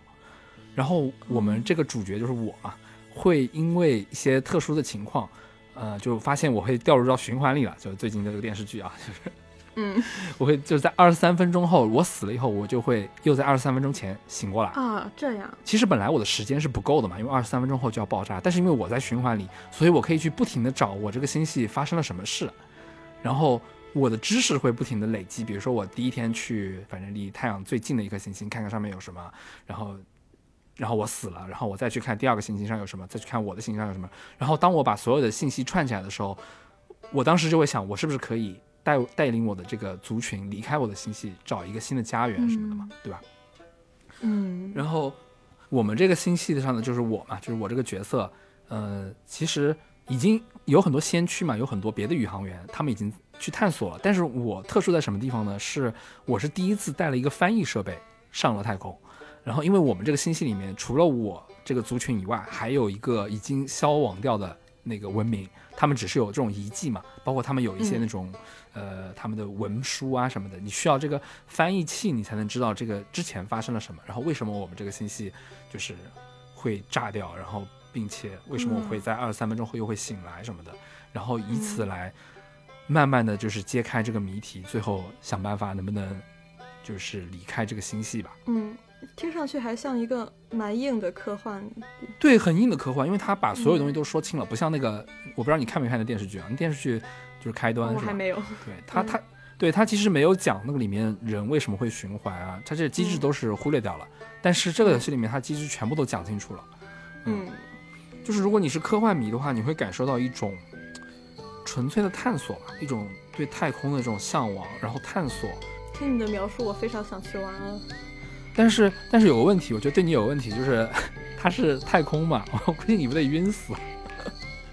但其实我很喜欢太空相关的游戏，嗯，我觉得你真的需要试一下。嗯嗯，因为那个太棒了，包括就是你从自己的行星，你会第一次上一个太空，然后你再要去嗯降落到别的星、呃那个行星上嘛，你都得根据就是引力啊什么的，你得去算，你知道吧？哇，就是你心理上直觉的在算啊，我怎么样去降落，然后我太快了，我非常会被砸坏嘛，太慢了的话呢，呃，反正得你你适中的这个速度嘛，嗯。嗯，很很有意思，很直觉，直觉这点很重要。对，然后它的行星就是，呃，因为它是手工打造的嘛，它有特别多的奇观，比如说有一个行星，你进去以后，呃，它是一个充满海洋嘛，全都是海洋，然后只有几块陆地，然后那个海洋上全部都是巨大的龙卷风风暴，然后。哦呃，我第一次上到那个岛的时候，然后我在那儿探索嘛，探索探索，突然我发现，呃，就突然全黑了，我我根本不知道发生了什么。后来我才知道，因为我的那块岛被那个巨大的旋风给卷上太空了，然后它又会因为行星的引力再落回到海面上，特别牛逼。然后你就你就得想办法保证，就是你你 你不要就是被卷上太空的时候，不要就是飘到太空去，你还得回来，对，嗯不然的话你就死了嘛。哇，听你的描。述，然后后来我我现在就说吧，他后来就也是去年他有一个 DLC，他增加了一个 DLC，他把整个故事又讲圆了一点，他就是一共牵扯到嗯。三个文明，然后整个故事就特别的宏大，其实就是一种跨越三个文明的一种对真理的探寻吧，一直到主角这个文明之前都死完了，一直到主角的文明，他才终于知道这个世界的构造，或者说反正一些真相吧，可以说是。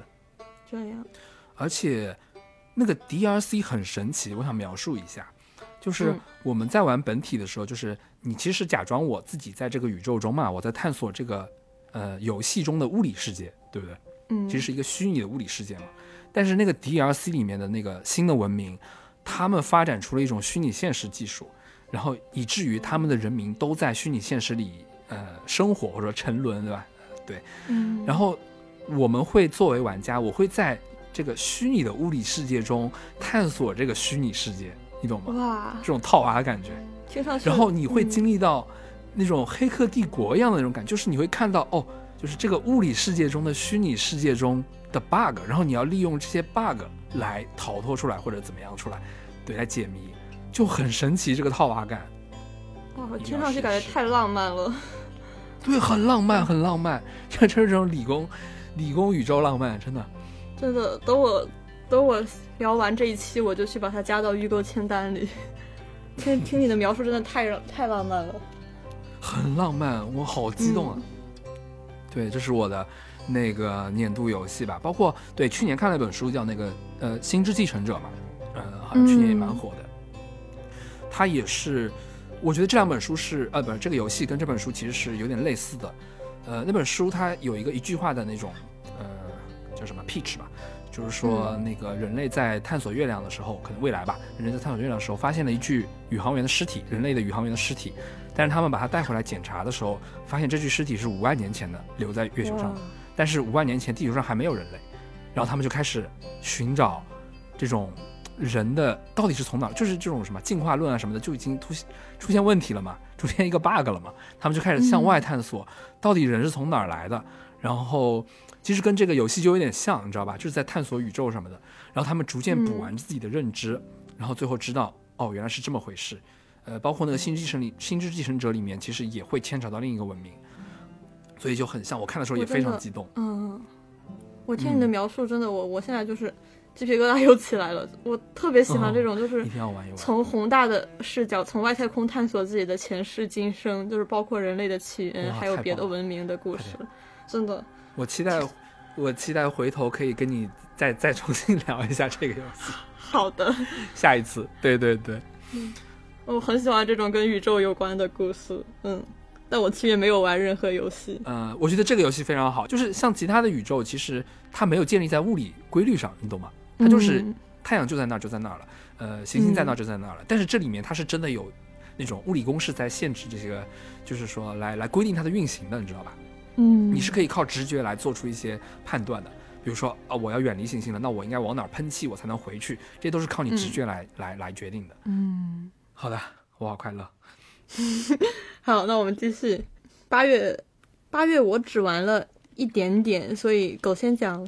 八月正好我我因为因为我朋友买了 PS 五嘛，然后我第一次嗯在他那边比较认真的开始玩一下 PS 五，因为一开始觉得在人家那边玩会比较的呃不方便耗时，后来后来就呃就得了吧，就玩吧，然后就就就开始在他他他那儿蹭 PS 五，然后就玩的很爽。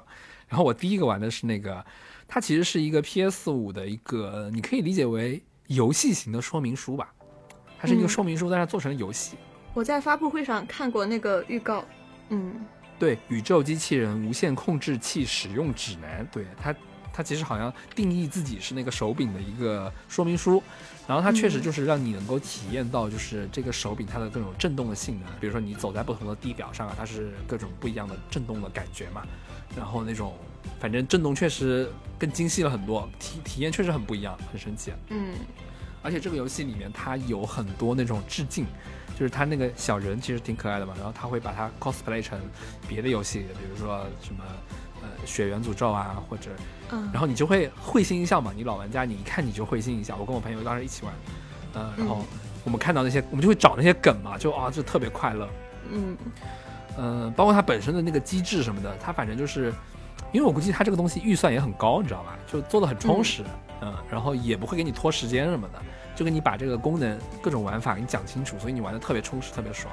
嗯，哎 羡慕有 PS 五的人。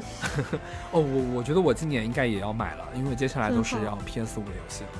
嗯，是啊，就是日本这边反而买不到，你你想买必须得抽，就是要要去抽签，啊、再加上我最近预算就是也不足。o k 可以了，我发了年终奖了，我可以我可以搞一搞了。真好。嗯，然后还玩了这个你也玩了吗？《塞尔达传说：御天之剑》HD 重置版，嗯，这个你有什么想说的吗？这个我比较惭愧，就是在这个游戏重置之前，我是每天都在网上喊希望那个天剑能重置的那批人。结果它重置后，我特别忙，没有时间玩。我甚至忙到没有去买这个游戏。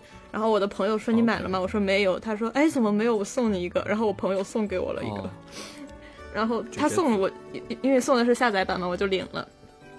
我当时的时候，我很小的时候在 V 上玩过一点点，然后我那个时候我的就是后来等我接触了 Switch，我的预感就是它会重置，因为谁不想一手拿刀一手拿剑呢？就是哦，一手拿盾、啊一手拿剑呢，在现实中，而且 Switch 两个手柄也可以拆卸，所以我一直很期待它能重置。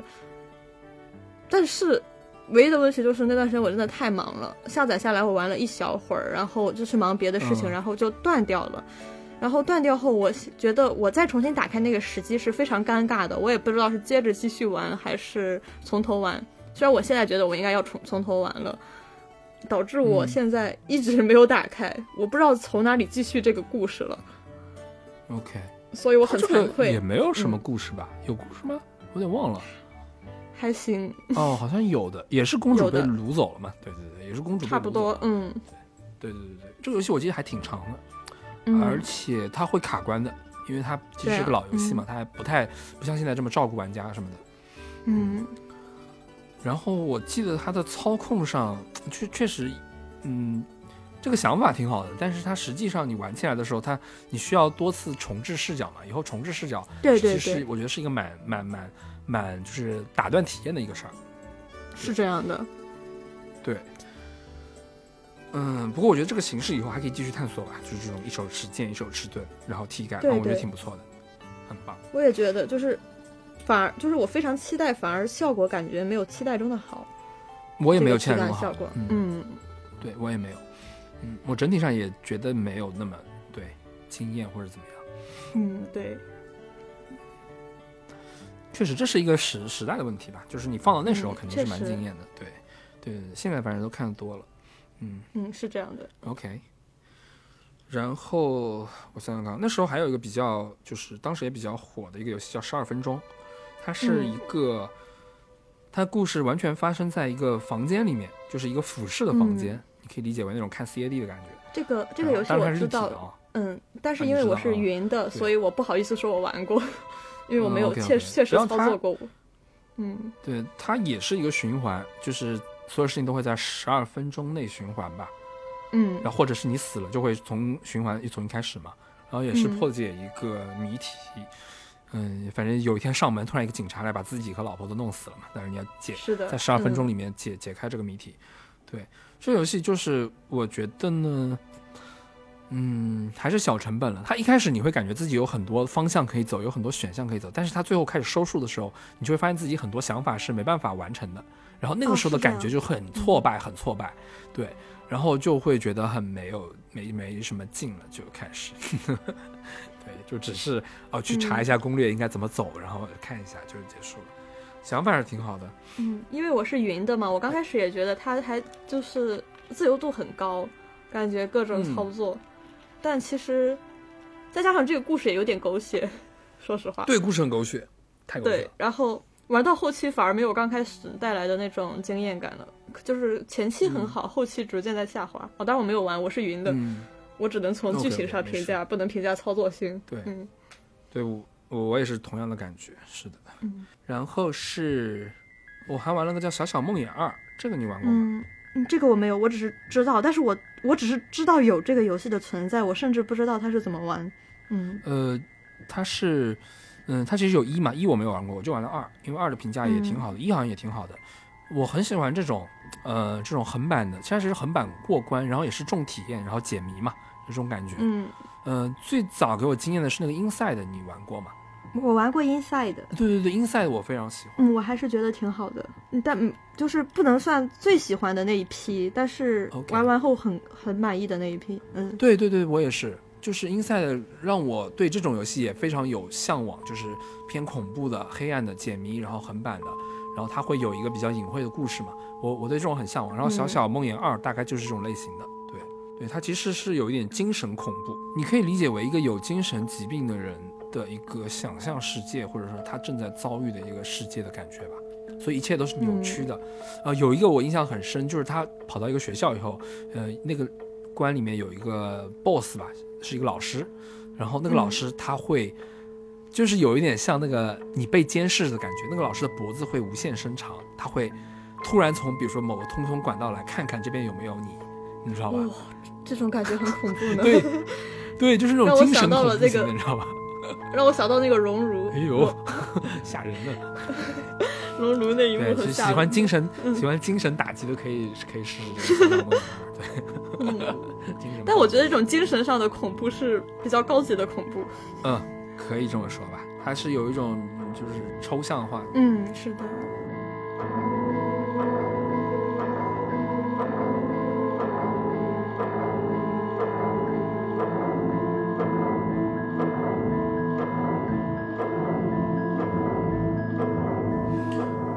到了九月，嗯，哦，九月有个九月的就是那个《哈利波特魔法觉醒》，这个你玩了？啊，是的，那个其实我你玩了我基本过完新手教程，然后就受不了了，然后我就结束了。就是作为一个哈利波特几十年老粉，嗯，有点完全，我觉得它完全颠覆了原著中的设定，而且在就是它嗯它颠覆设定的基础上，没有做出任何有新意的部分，完全都是败笔。嗯，而且我最我最不能接受的就是它的卡牌对战的机制，就是我想去这个游戏里体验魔法生活，而不是去这个游戏里打麻瓜的卡牌，而且他还想让我氪麻瓜的金，麻瓜，我觉得非常失望。我我当时最受不了的就是有一个教程，它不是有一个神奇动物课，啊，对，它那个神奇动物课，它的目标是打神奇动物。对对对对对，他什么都是打我玩到那里，我感觉我这个世界观已经崩塌了，我已经受不了了。我觉得这我跟这个游戏的缘分就到这里了，然后我就怒而卸载。压死骆驼的最后一根稻草是大神启动。对，神奇动物课竟然是把他们打死。然后我说一下我我的话，嗯我反正这种游戏嘛，我第一反应就是哎，肯定不行的嘛。但是当时太火了，然后就一起玩。嗯当时正好因为有有朋友一起在群里讨论啊什么的，然后嗯组卡什么的，就是这方面的乐趣呢是刚开始是有的，你知道吧？然后大家一起抽卡，还拿了几张橙色还是金色，对，这种乐趣其实是有的。然后后来就是它不是有一个东西叫禁灵嘛，你有印象吗？啊，是的，对，精灵其实是跟魔兽世界的那个副本很像嘛，对吧？它有嗯 BOSS 啊什么的。然后我后来有一天晚上，嗯、我跟另外两个朋友一起玩，三个人一起打，我发现那个 BOSS 就是我们是打不过的，就是你一定要靠刷装备，然后把你的嗯卡等级搞上去，或者怎么样搞上去，血搞上去以后，你才可能把它干掉，不然就是硬伤就是搞不定的。嗯，那个时候我突然意识到。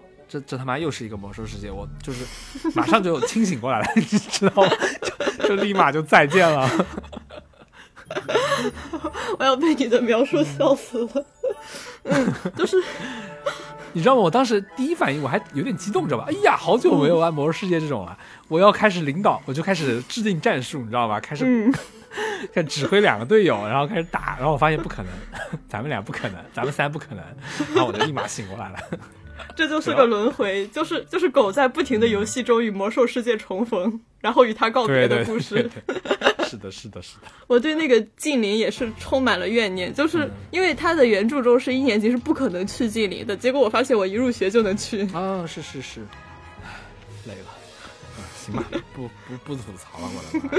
是的，然后我玩的一个游戏叫《奇妙逃亡》，啊，这个完全不了解了。嗯这个其实就是我刚才说的那个重体验的，然后操作基本上没什么的。嗯然后这个游戏它，嗯，它其实也跟音乐有关，它是也是一个嗯讲一个男孩子，可能一开始是他是在那种外国的山村里面嘛，然后呢，他有一把嗯吉他的，就是大家能听懂的可能都是民谣，然后呢，嗯这个开篇。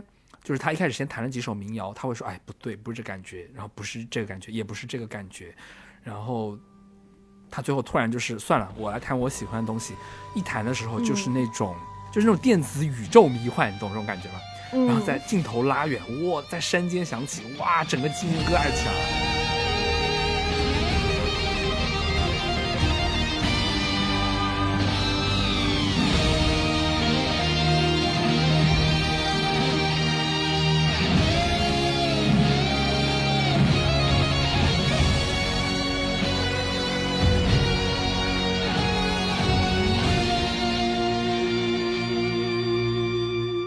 然后呢，他就就释放完了以后嘛，他就回家。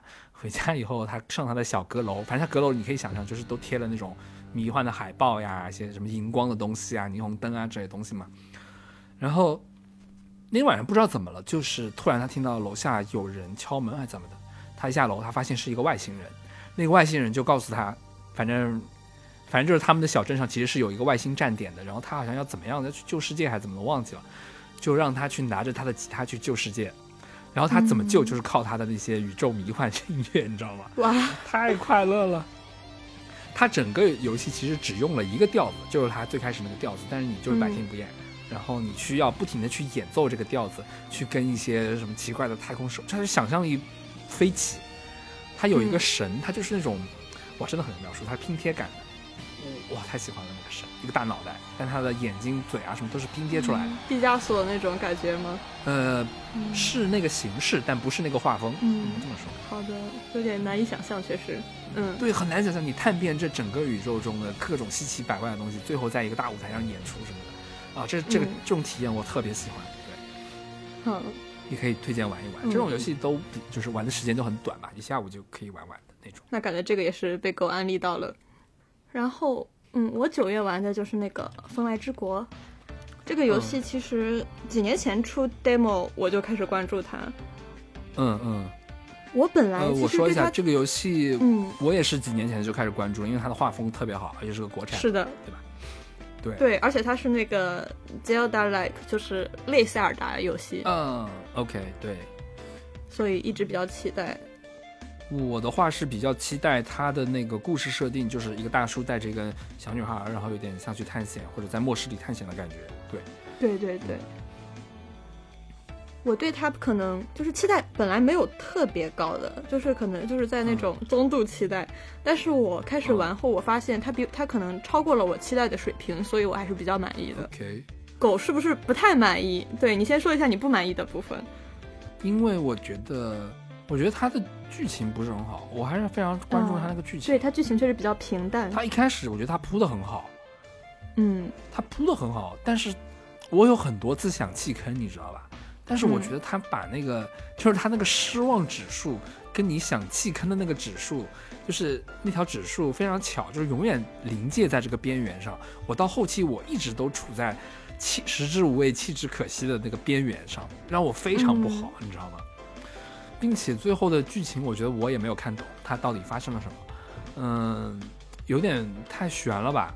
然后，所以我嗯对它的感觉不是很好，而且它的其实战斗也没有特别大的深度嘛。虽然它手感啊或者它的动画什么做的都非常好，但是就嗯觉得还蛮一般的吧。后面后期会觉得蛮烦的，嗯，对嗯，我我也先说这个游戏我不喜欢的部分，就是它跑图太麻烦了。我觉得有很长一段时间我都消耗浪费在了这个跑图上，但其实它现在更新了一个版本，增加了那个快速传送功能，就是你可以哦快速传送到一个点。但这又有一个问题，就是它没有对这个快速传送功能有任何解释。哪怕他说有一个科技哦把它送到那里，我会稍微接受一点。但是这个快速传送嗯是凭空出现的，虽然它解决了跑图难、跑图长的这个问题，但它反而在故事上又没有那么圆满了，这是我觉得不太好的部分。嗯嗯。然后我喜事圆满吗？也故事也是稍微有点普通，我觉得，嗯我觉得这个游戏给我带来的比较好的感觉就是怀旧，就是它很像传统的那种 JRPG。有，甚至你最后打的那个 BOSS 也是那种像恶龙一样，就是能感觉到有有很多致敬的部分。其实我到最后已经觉得有点在为了玩而玩了。嗯，我其实确实意感蛮放肆的，但是他他控制我就是一直处在这个边缘，所以我一直很难受，让我对这个印象很不好。嗯我觉得，嗯，对，它的缺点也是故事，而且其实故事挺俗套的，说实话，嗯嗯，就是嗯你从宏观上看，它还是一个拯救世界的故事，嗯，也是非常典型的 JRPG 吧。嗯但是我是在这个过程中体验到了很多，就是我刚开始觉得还挺简单的，就是打那些小 boss 什么的，直到我玩到中期，一个 boss 可能你得尝试不同的方法打好几次。然后这个就让我回到了小时候玩塞尔达的感觉，就是小时候那种嗯二 D 塞尔达，它不是每个 BOSS 它可能不是那么难打，但是你必须每一个找到它相对的打法嘛。嗯对对对对对，是的，它 BOSS 战做的还不错，我记得。嗯嗯，现在的塞尔达甚至你打 BOSS，你只要血够，你莽就可以过，但那个时候你没找不到正确的打法是过不了的。然后这个风来之国就是让我体会到了小时候那种怀旧感，嗯嗯嗯，它的它的机制也没有很复杂，但是你必须得对寻寻找它的弱弱点，就是你要观察，它不能莽。我我好像印象最深的就是在坑道里面有一个 BOSS 会追你的，还还啊，我知是是火车里那个吗？火车里，不是嗯是一个坑洞，一个矿洞里面，你最后是要从屏幕的上方往下逃，然后他会在在上面追你。啊，我想起来了记得那个。对对对对对对对嗯对，那个 BOSS 我印象很深，我好像还挺喜欢的。哦，我记得对，刚开始是打一个，也是在坑洞里打一个，就是，啊，有点有点打过去有点久了，有点描述不太清了。没事，总之我还比比较期待，就是他这个 BOSS 战每一场都让我挺期待的。我玩这个游戏，可能我最喜欢的部分就是 BOSS 战，甚至它到了后期，有些 BOSS 是要死好多次的，也可能是因为我掉了很多材料没有拿，导致我比较弱。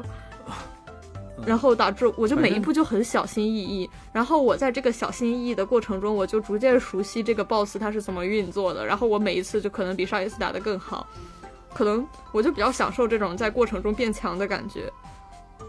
哎，你是不玩黑魂之类的东西的？是的，因为我晕三 D，哦，我好 我玩黑魂特别晕，嗯。就是我玩那种特别难的，好像有点厉害。以后就是这种，我好像都是一遍过的。我我从来不记得我打风来之国我还得死几次。哇，那你很强。我只是我真，我只是把他打死以后，我觉得哎，这 boss 设计的不错啊，啊再见。嗯 我大概都是这种。可能我操作比较菜，因为我我我到中期后，我我中期后基本上 BOSS 都得打好几遍。哦，行，好的，反正那个我嗯我觉得就是国产的话，这种技术啊什么都是有的，就是可能有时候故事这种软的地方是要看看缘分了吧，我觉得是看缘分，对，故事这种是看缘分的。风来之国我最喜欢的部分其实是它存档的环节，它是用冰箱存档。哦，冰箱是吧？对，对 它把你记忆冻起来，好像是说，对吧？对，它每一个冰箱都会说不同的话。我啊觉得就是然后我一定看到一个冰箱，我一定要存一次档，因为我很好奇这个冰箱会说什么，这个是非常有意思是的，是的，是的，有有很有印象，嗯对。我觉得它可然后它那个能，它不是有一个嗯抽抽，嗯，一个什么？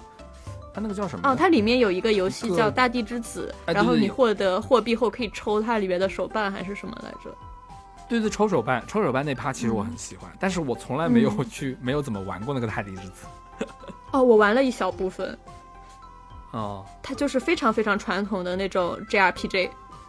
嗯，然后靠抽奖你会越来越强嘛，对吧？嗯，嗯，那个我觉得还蛮不错，就是我我我单纯抽那个奖我都觉得很有趣，就是抽卡其实是很有趣的，但是你不要给我氪金。对，那个抽起来就很像小的时候抽扭蛋 对。对对，得抽扭蛋，对对对，但你不要给我氪金，我觉得挺好。嗯，嗯，不错。大地之子就非常像那个勇者斗恶龙那种感觉。嗯，OK，其实把风来之国拆解一下，也很像勇者斗恶龙，就是你保护公主，拯救世界。嗯，哎，但是我觉得他就是你跟他，你刚才一直在跟呃，再把它跟 JRPG 比嘛，嗯我心目中的 JRPG 还是勇者斗恶龙那种，我觉得他的故事不会这么悬哎，我觉得勇者斗恶龙故事还蛮实在实在的。嗯，那确实，我觉得它的缺点还是剧情非常非常平淡。行吧，就这样吧。嗯，好，然后是十月份，我来康康，嗯，十月份狗玩了蛮多的。对，一个就是刚才说的一个 DLC 嘛，年我的年度游戏的嗯 DLC，、然后是女神异闻录乱战，女神异闻录你玩过吗？没有，哎，就是那个开端那个剧里面，他不也说了那个什么，呃，那个那个那个有一个那个宅男，他说了个女什么 P 五天下第一嘛，对，就是这个 P 五，我是从 P 五开始玩的。啊，这个《女神异闻录》，嗯，我是玩过嗯 PSP 上的那个，应该是 P 三，但是因为太久了，基本上已经忘记了。我只记得我在一个学院里，我基本一点都不记得了，所以我我不能坦荡的说我玩过，因为我不记得了。OK OK，、嗯那也是玩过 OK，嗯反正 P 五那个游戏它是就是那个呃那个剧里提到那个 P 五，它是一个围绕它其实是一直在东京嘛，需要解决一些社会案件，其实是几个少、一个少年团吧，他们有一些超能力可以潜入到人的潜意识，然后去解决他们心中的恶魔这种感觉的故事，然后他们因此就会去对上一些政客啊，就是一些黑暗的人吧，嗯、就是有种以小博大的这种在暗处以小博大的这种感觉。嗯。这个游戏的剧情很敢写，他会把很多现实世界的问题、日本的问题给，就是比如改名换姓一下，给你影射进去。对，所以当时很有趣，而且它因为是它虽然是一个动画型的游戏啊，但是那个旅游感很强，就是你会真的觉得自己当时是个高中生，然后在上课，然后会偶尔去哪里什么吉祥寺买点东西吃这种感觉。然后这次我玩的是它的一个续作吧，算是。嗯然后这次他们就不局限于人物还是那些人，但他们不局限于这个东京了，他们就可以在整个日本这个，哇我们的猫猫狂叫，在我在我刚刚一直想问，一直在在意这个。他们会，嗯，他们会呃，就是在整个日本巡回，然后也是解决就是一样的，就是解决人内心中的恶魔吧。嗯我觉得这个游戏它吸引我的点就是他们这些人的信念非常的理想主义，嗯，嗯并且他们是有这个超能力去解决一些问题的吧，所以会，嗯，就玩起来很爽，你知道吧？嗯就是你现实中肯定我们是没有这个能力的嘛，被人弄，但是在游戏中，哎，竟然是可以的，嗯，所以还蛮爽的。包括也是因为疫情嘛，出不去，然后就就在这边游戏里旅旅游，感觉也挺不错的。是 P 五也是一直我想在我想玩清单上很久的一个游戏，但种种原因一直没有玩。但这个确实很耗时间，真的很耗时间。我就是太忙了。嗯，对我真是太闲了，就觉得。然后是什么？密特罗德生存恐惧，这个呢？这个你玩过吗？没有这个没有。这个我也是，就你以前的也没玩过吧？对的，但是那段时间我天天坐、嗯坐电车去上学，然后就一直能看到它的海报，感觉在日本也很火。对，这反正我也是第一次玩。然后，它这个游戏其实对我来说有点不友好的，就是它其实是嗯被设计来让你玩多周目的这种的，但是我又哦不是一个多周目玩家，我是一种一变形体验型的玩家嘛，嗯所以它其实有很多东西我是感受不到它的那种精妙的设计。当然，我回头会去网上看看人家的视频啊什么，了解一下。那确实嗯是很设计很精妙，但是对不起，我就是一个一变型的体验玩家，嗯喜新厌旧的就是我。嗯 挺好的，很有精力。嗯，但是它它那种生存恐惧的感确实设计的很好，就是它会在某嗯区里会有那种，嗯、当时一开始比较无敌的机器人在追你嘛，你得逃，嗯，那种感觉设计非常好。它的 BGM 做的也很好，就是你会忘记自己能呼吸，你你 就很嗯紧张，对的，嗯真的不错。然后还有一个是《暗影火炬城》，这也是一个国产游戏。这个游戏其实很神奇的，我是在我朋友这边蹭 PS 五玩的，嗯然后它也是个国产嘛，它把背景设定在那个老上海，然后它的那个什么，就是会有一些上海的梗吧，什么什么，是不是叫什么街啊，福霞街什么来着，还是什么的，对，嗯。然后，嗯，然后它里面的人全部都是兔子嘛，动物，对，然后它好像也影射了一点历史的那种，对，就是被侵略啊什么的，当然这个没有明说了，嗯，当时这个游戏也是火出国外了嘛，对吧？全世界都嗯好评的，包括像刚才我们没有说那个叫什么来着的，那个黑神话悟空嘛，其实国产游戏也真的是越做越好了，而且这种就是非氪金的这种一变型的这种买断制的游戏，也是在慢慢起来了，还是蛮期待的。感觉中国现在慢慢的就在主机游戏更普及了。对而且我觉得不是慢慢的，好像是突然的，还蛮突然的，呃，突然就，对，突然好像就起来了。我的体感是慢慢的，哎，啊，就感觉身边玩主机的人是慢慢增多的。哦啊，我说那个就是突然有很多优秀的游戏，就国内的啊，游戏确实，出来了，嗯，这是蛮。再加上嗯，风来之国也是完全是国内团队做的，对对对对对，就是就是那种通关，你通关后看到那个那个 staff 名单，就是全是国人的名字，那种就我竟然迷之感动。呃，会会有会有，明白明白，嗯。会有的。然后你玩的是星露谷，啊，玩的又是一个非常老的游戏，但这个这个游戏它、它是一六年发售的，但是它嗯。嗯前年二零二零年底有一次大的更新，就是第五版嗯。大更新，然后增加了很多内容，但是我嗯。二零二一年那段时间比较忙，开始的时候就没有体验它。然后等我闲下来，就是十月我稍微有点闲了，我就把这个大那个又下载回来。我必须说这个游戏非常良心，就是它这五次大更新都是免费的，它增加了很多内容，嗯。可以玩好好多个小时的，但是它完全没有嗯。收费。然后我就先我觉得，嗯，这个当然首先这个新更新的版本很好，就是我觉得我玩我喜欢玩这个游戏，还是我非常喜欢种田，但是在现实中，它其实是很难实现这个种田的愿望的。去年不是有一部特别火的纪录片叫《克拉克森的农场》，不知道你看过吗？嗯，我没有，在我列表还里，对，嗯，还蛮有意思的，就是讲一个一个富豪种田，一个富豪种田的事儿嘛。对对对，他原来是一个汽车节目主持人，当然也是个富豪。然后他突发奇想，决定自己种田，然后经历了嗯正好暴雨啊，然后经历了新冠啊，然后卖不商品卖不出去啊，这种各种事情。嗯但是中间有很多搞笑的经历，非常有趣。然后那部剧就那部纪录片就给我的感觉，就是在当代农业已经这么发达的情况下，就是你完全可以开一个土从耕地播种、浇水，完全可以开一个机器，就是拖拉机拉着相应的机器完成。但即使在就是已经这么工业化的情况下，你还是一个看天吃饭的工作。我记得在那个纪录片里是年初他该耕地的时候一直下雨，然后下雨就没法耕地的，他必须等那个雨停了。但是等雨真正停的时候，已经超过了它最佳播种时间了。嗯然后它的导致它的那个我忘记什么植物了，大量减产。嗯但是在种田游戏里就不一样，它其实是完全简化了你这个过程。你甚至你挖挖地，你挖一个坑，它这个坑都是给你排列好的，一个格子一个哦格子。现实中你为了把它挖起，还要费很多心机。但是这个游戏里就非常简单，你把你把种子种下去，撒上化肥，只要记得浇水，基本上都能长出来，你也不用担心虫害呀、什么的，最多会有乌鸦来吃。这个，然后种田呢，它是给我带来非常大的正反馈的，因为就是就是你种下种子，然后收获果实嘛，这个过程我是非常快乐的。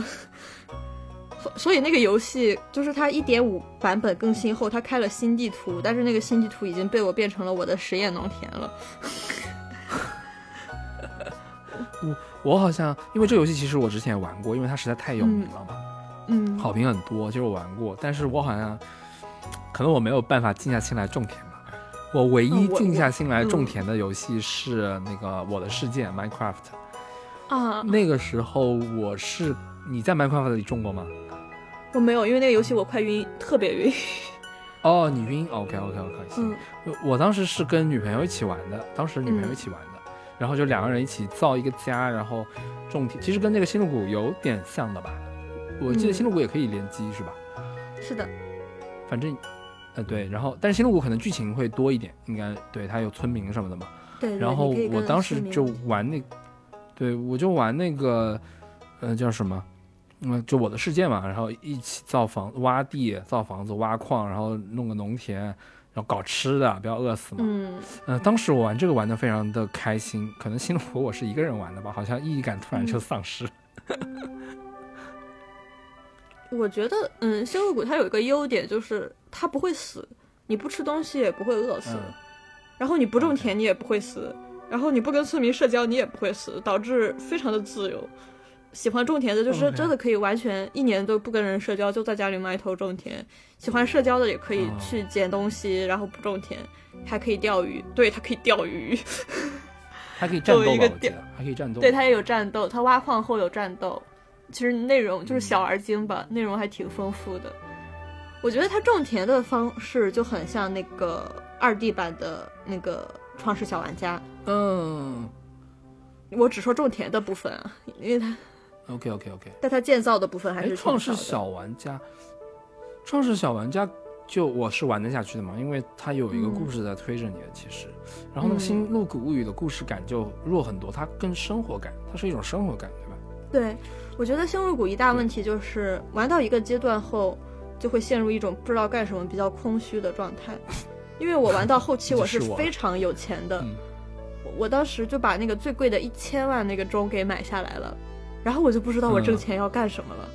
所以这个游戏就是只只有它出新新的版本，我才会更新，然后去体验新内容。然后我把新内容体验完了后，我又开始觉得没有什么意义了，我又把它弃了，啊是这样的。啊，那这个跟我跟我玩怪猎的感觉是很像的。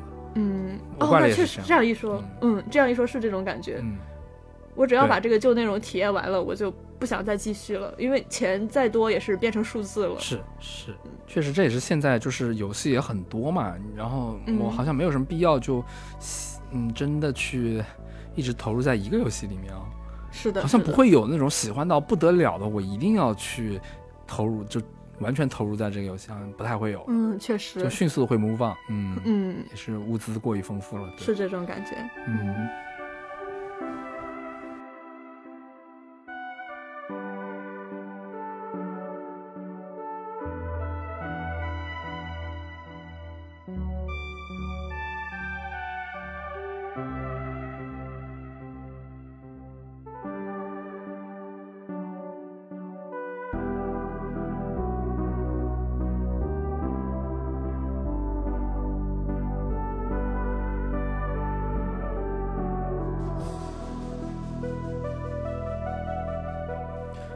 然后十一月份，十月份 我玩了一个乙女游戏，《心跳回忆》，我的妈呀，女生版、啊。哦，它是这个它是新、嗯。新出的是吧？其实是。是新出的，今年。它它哦之前是它第三部的时候已经是基本上是十几年前了，我有点记不清第三部的发售时间了。然后就是隔了很多年，然后又新出了。我看到你写这个《心跳回忆》，我第一反应就是我小学的时候我哥在那儿玩。哦，对，就是那个，但是它有男生版和女生版嘛。然后今年新出的是女生版。我其实、啊，就是攻略男生是吧？对，还挺喜欢这个游戏的。说实话，它这个嗯游戏、怎么说呢？就是你每一周可以选择自己做的事情，你可以学习，你可以画画，甚至可以看嗯杂志。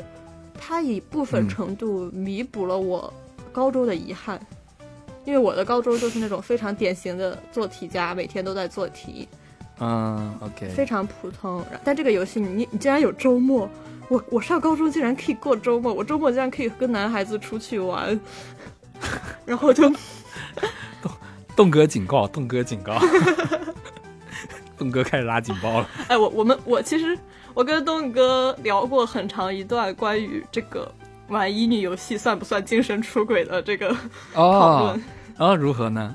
算不算？最最后好我最后我们都接受对方可以在游戏里跟人谈恋爱，但我们不能接受对方和人工智能谈恋爱，就是我们两个的界限，OK，嗯就是绝绝子竟然还有这种伦理问题。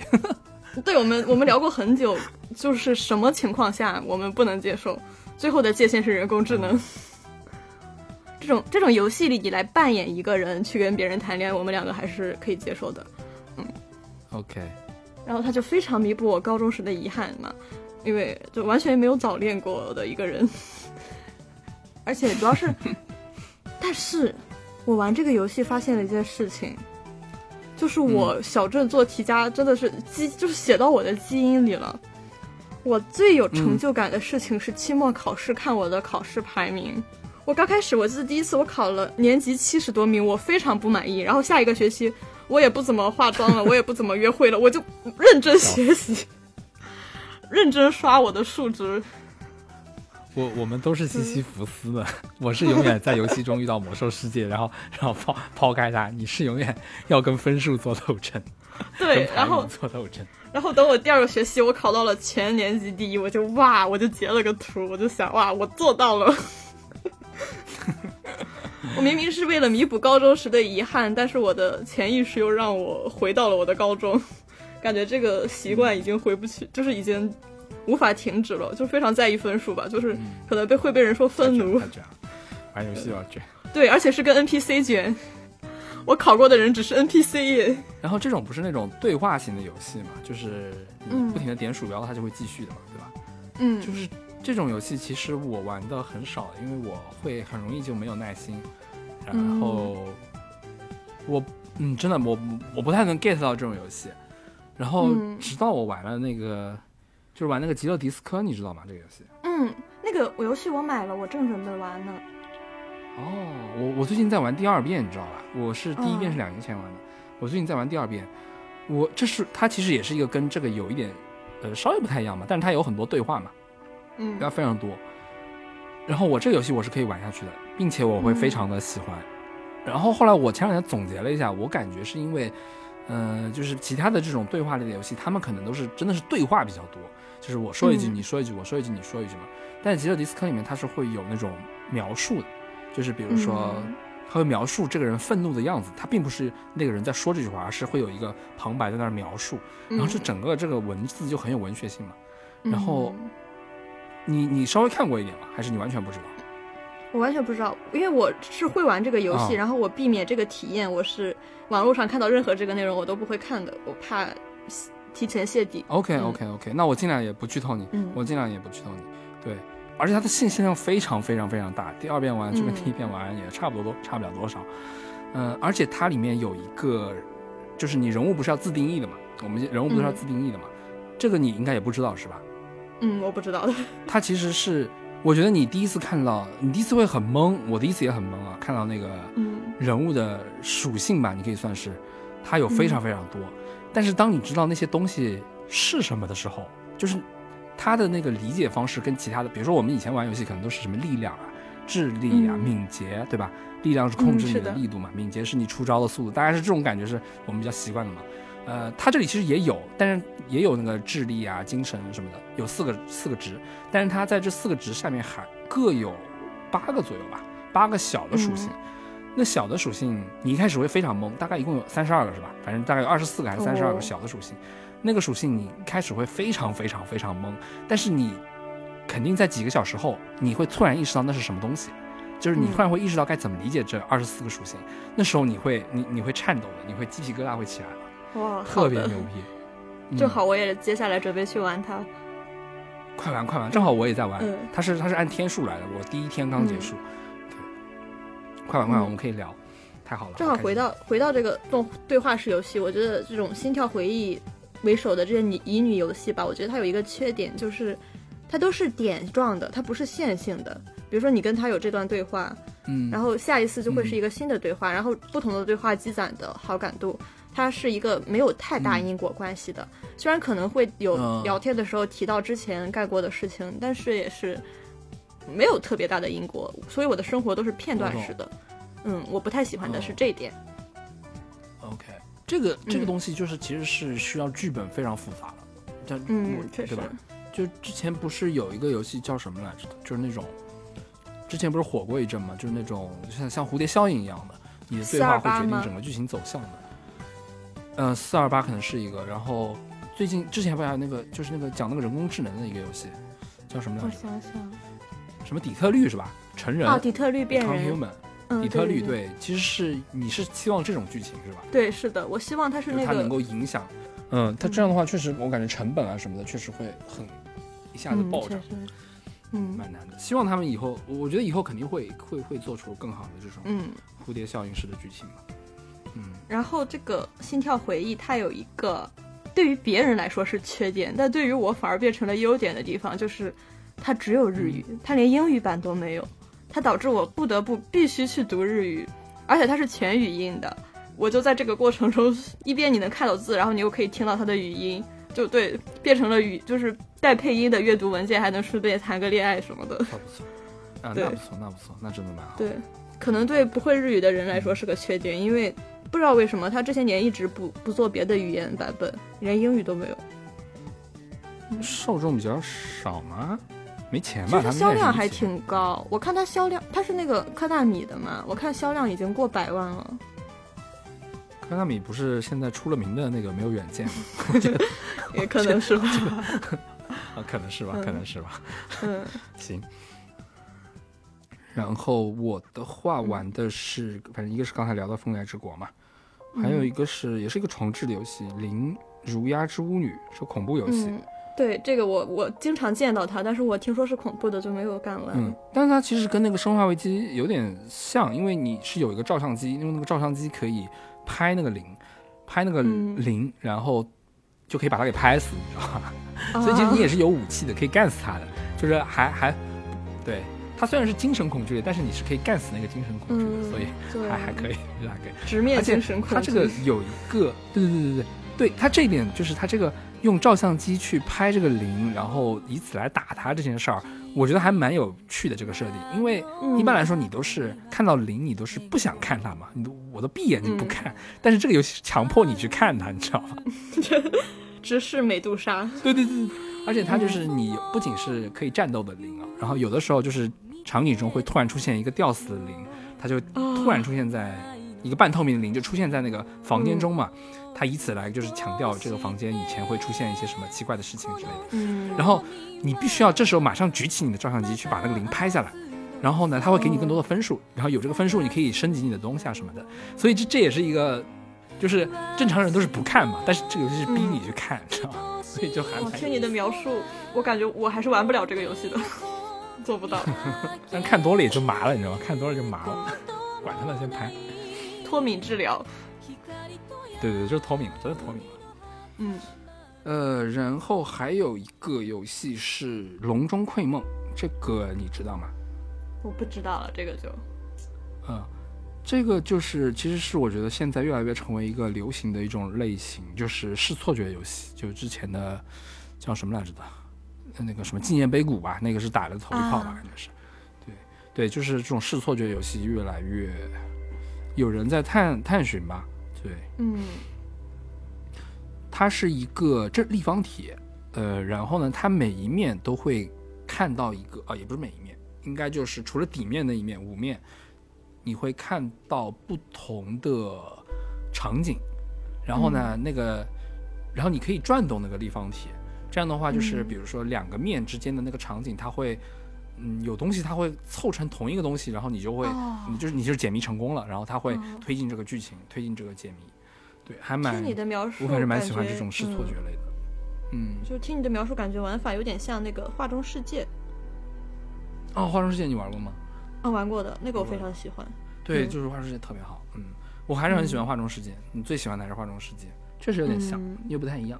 嗯，啊，这个也有点兴趣。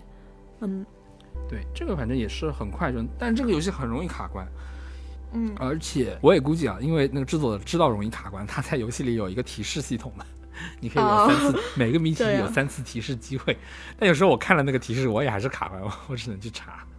啊，我有点嗯讨厌那种卡关后必须靠不断的试错，就穷举法来解谜的那种感觉。嗯，就刚才说那个十二分钟，就是有一点这个。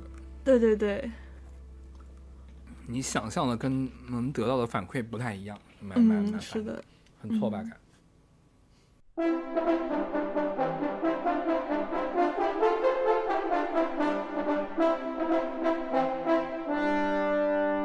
然后是我们呃，我玩了那个《勇者斗龙创世小玩家二》，对我也这个是我也在玩。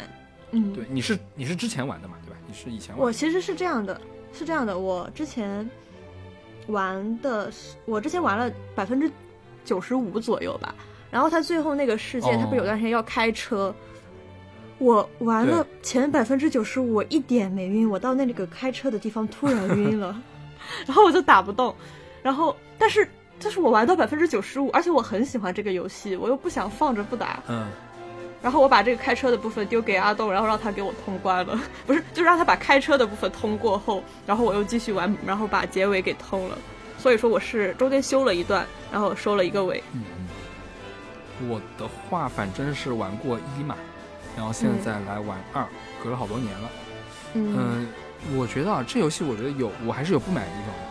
我觉得它嗯太容易预预期到了，就是你啊永远都知道会有一个新世界，然后会有三个三个 BOSS 还是什么的，然后就是一模一样，形式是每个大关是一模一样。我的妈！是的，是的，然后我觉得你这个一模一样，就是怎么说一二不过三吧，你可能有三个世界，我觉得差不多了，顶多四个，最后一个终结的世界。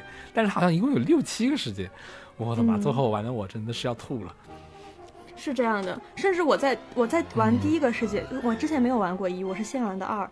我在玩第一个世界，哦就是那个岛上，我是非常惊喜的。我觉得这个玩法太好玩了。嗯等我玩到最后一个，就可能嗯有点麻木的开始做那个任务了，因为做任务的模式也是一样，就是你先建一个基地，然后你打怪，然后打 BOSS。嗯，真的是，哦，真的，他们，嗯、我也没明白，他们当时自己玩的时候不觉得吗？我很想问问他们，他不是太有钱了吗？一定要做这么多？对，玩到后面就麻了。嗯，真的有点麻了，哎呀，嗯，再加上那个谜题谜底，就是习德的身份也太容易被看穿了，就导感觉一开头，大所有的玩家都知道啊，他就是那个什么什么，是，反而已经被泄底了，也没有惊喜感。对，哦，真的就是一二不过三，我觉得有有三个嗯。章，其实刚好就是在最好的地方结束，我觉得就可以。嗯嗯，这是我比较有点不理解，我真的有点不理解。嗯。嗯，我我也是，我我跟你完全一样的感受。嗯，一的感受其实我有点忘了，嗯，我我、嗯我有点忘记了。他们很多人都在说二的机制比一好，就是他那个关与关之间的机制比一好，但是我其实有点忘了。但是我总的来说，我对于这个系列《创世小玩家》这个系列，我真的觉得它是一个很适合给自己小孩玩的。就是如果有小孩的话，嗯我觉得好棒啊！就是有创造的部分，然后有这种正义感，对吧？是的，我嗯我很希望他，如果我有小孩，我希望他能玩这个游戏，因为我小时候也是玩乐高嘛，也是在拼拼拼嘛，但这个也是拼拼拼，不知道以后小孩玩不玩乐，他有没有心思？但是如果他要玩电脑游戏的话，我觉得这种这这个里面的这种创造感，可能跟乐高的创造感是还蛮像的，很棒的游戏。对，是的，就是它那种所有的建筑也是自己一块一块搭造起来的，这种这个过程真的非常让人有成就感。再加上它的正反馈非常强，我记得我印象最深的一次是我有一次半夜，就是村民都睡了，然后我忘记盖了一个什么样的房间，然后村民们立刻从床上爬起来，然后围着我鼓掌，然后撒花，说太棒了，就开始夸我。我可能看那个豆瓣的评论上说，就是这个这个这游戏里面 NPC 都是舔狗，就疯真的狂夸你。我其实就是搞得我都不好意思半夜建房子了，因为我觉得我打扰了他们睡觉。嗯，哦，这次还能那个有那个拉可以做卫生间，可以拉屎，让我觉对对对，然后你还可以去收集他们的屎。对对对对对，是还挺有用的一个东西，我记得。嗯，我就非常真实。我刚开始把卫生间造小了，然后他们每天早上都在那里排队，让我非常对对对对对后来我就我也是。后来我就拆了，然后搞那种大排测。对，而且他他因为就是第一次教你做卫生间的时候，是让你放了个毯子上去嘛，然后我看到大家在上面拉屎的时候，我想我操，行，然后看大家开始排队，行，我给你们搞大一点。对对对，而且那个小人还会比较急，就在那里捂着肚子，感觉很尿急。嗯嗯。哦，而且这次它有一个不太一样的，就是它会造那种大建筑，就超大型的建筑，对吧，每一关都会对对对造超大型的东西。那个其记实得有造过金字塔，嗯，就除了就是那个什么那种重复感会让你丧失那个新鲜感以外，其实这蛮好的，这个 idea 蛮好的，对，而且是整个村子一起就帮你放的，是，对我反而觉得就是大建筑到后面就有点全自动了，你只要把材料找齐。但是找材料那个过程中又稍微有点枯燥，我我对他的期待可能是我更希望 NPC 帮我找材料，我来建，而不是我去找材料他们哦建。啊，确实嗯到后面就是就是村民在那儿建，然后你他们一定会给你个任务，让你去找三个东西，哎呀，太烦了，对对对重复感实在是，对，求求各位大佬啊，三的时候不要这样。那总体上还是一个非常好玩的游戏。好的，总体来说可以的，可以的。下一个是那个漫威银河护卫队，这游戏很神奇。嗯，我知道，但是我完全不了解，我就是只知道有这个游戏存在。嗯，因为它宣发确实也不是很给力，然后那段时间正好漫威游戏翻车了很多嘛，嗯，然后他又没什么宣发，然后看看预告好像也就那样，所以就没很在意。嗯，然后后来是哦，那个正好是我朋友买的，所以我可以下载他账号里的嘛，然后我就玩了。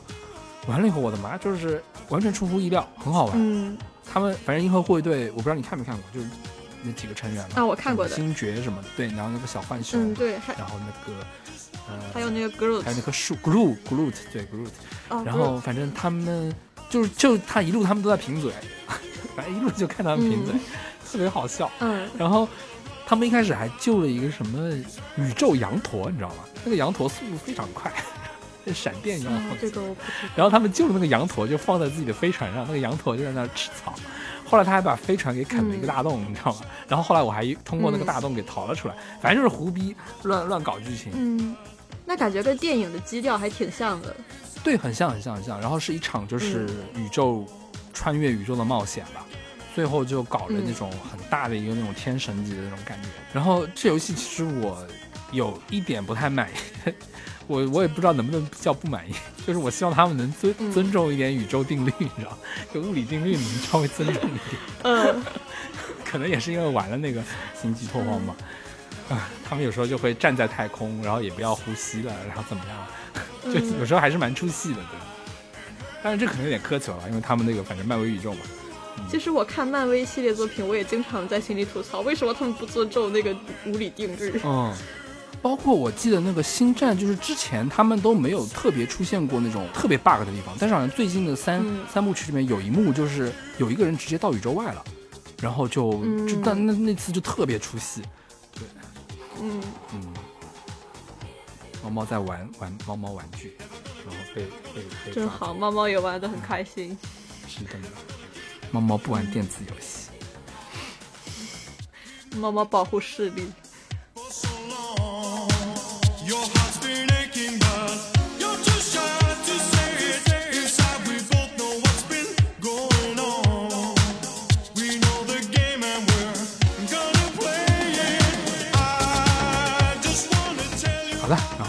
就到了十二月。哎呀，嗯好可怕，玩了好多游戏。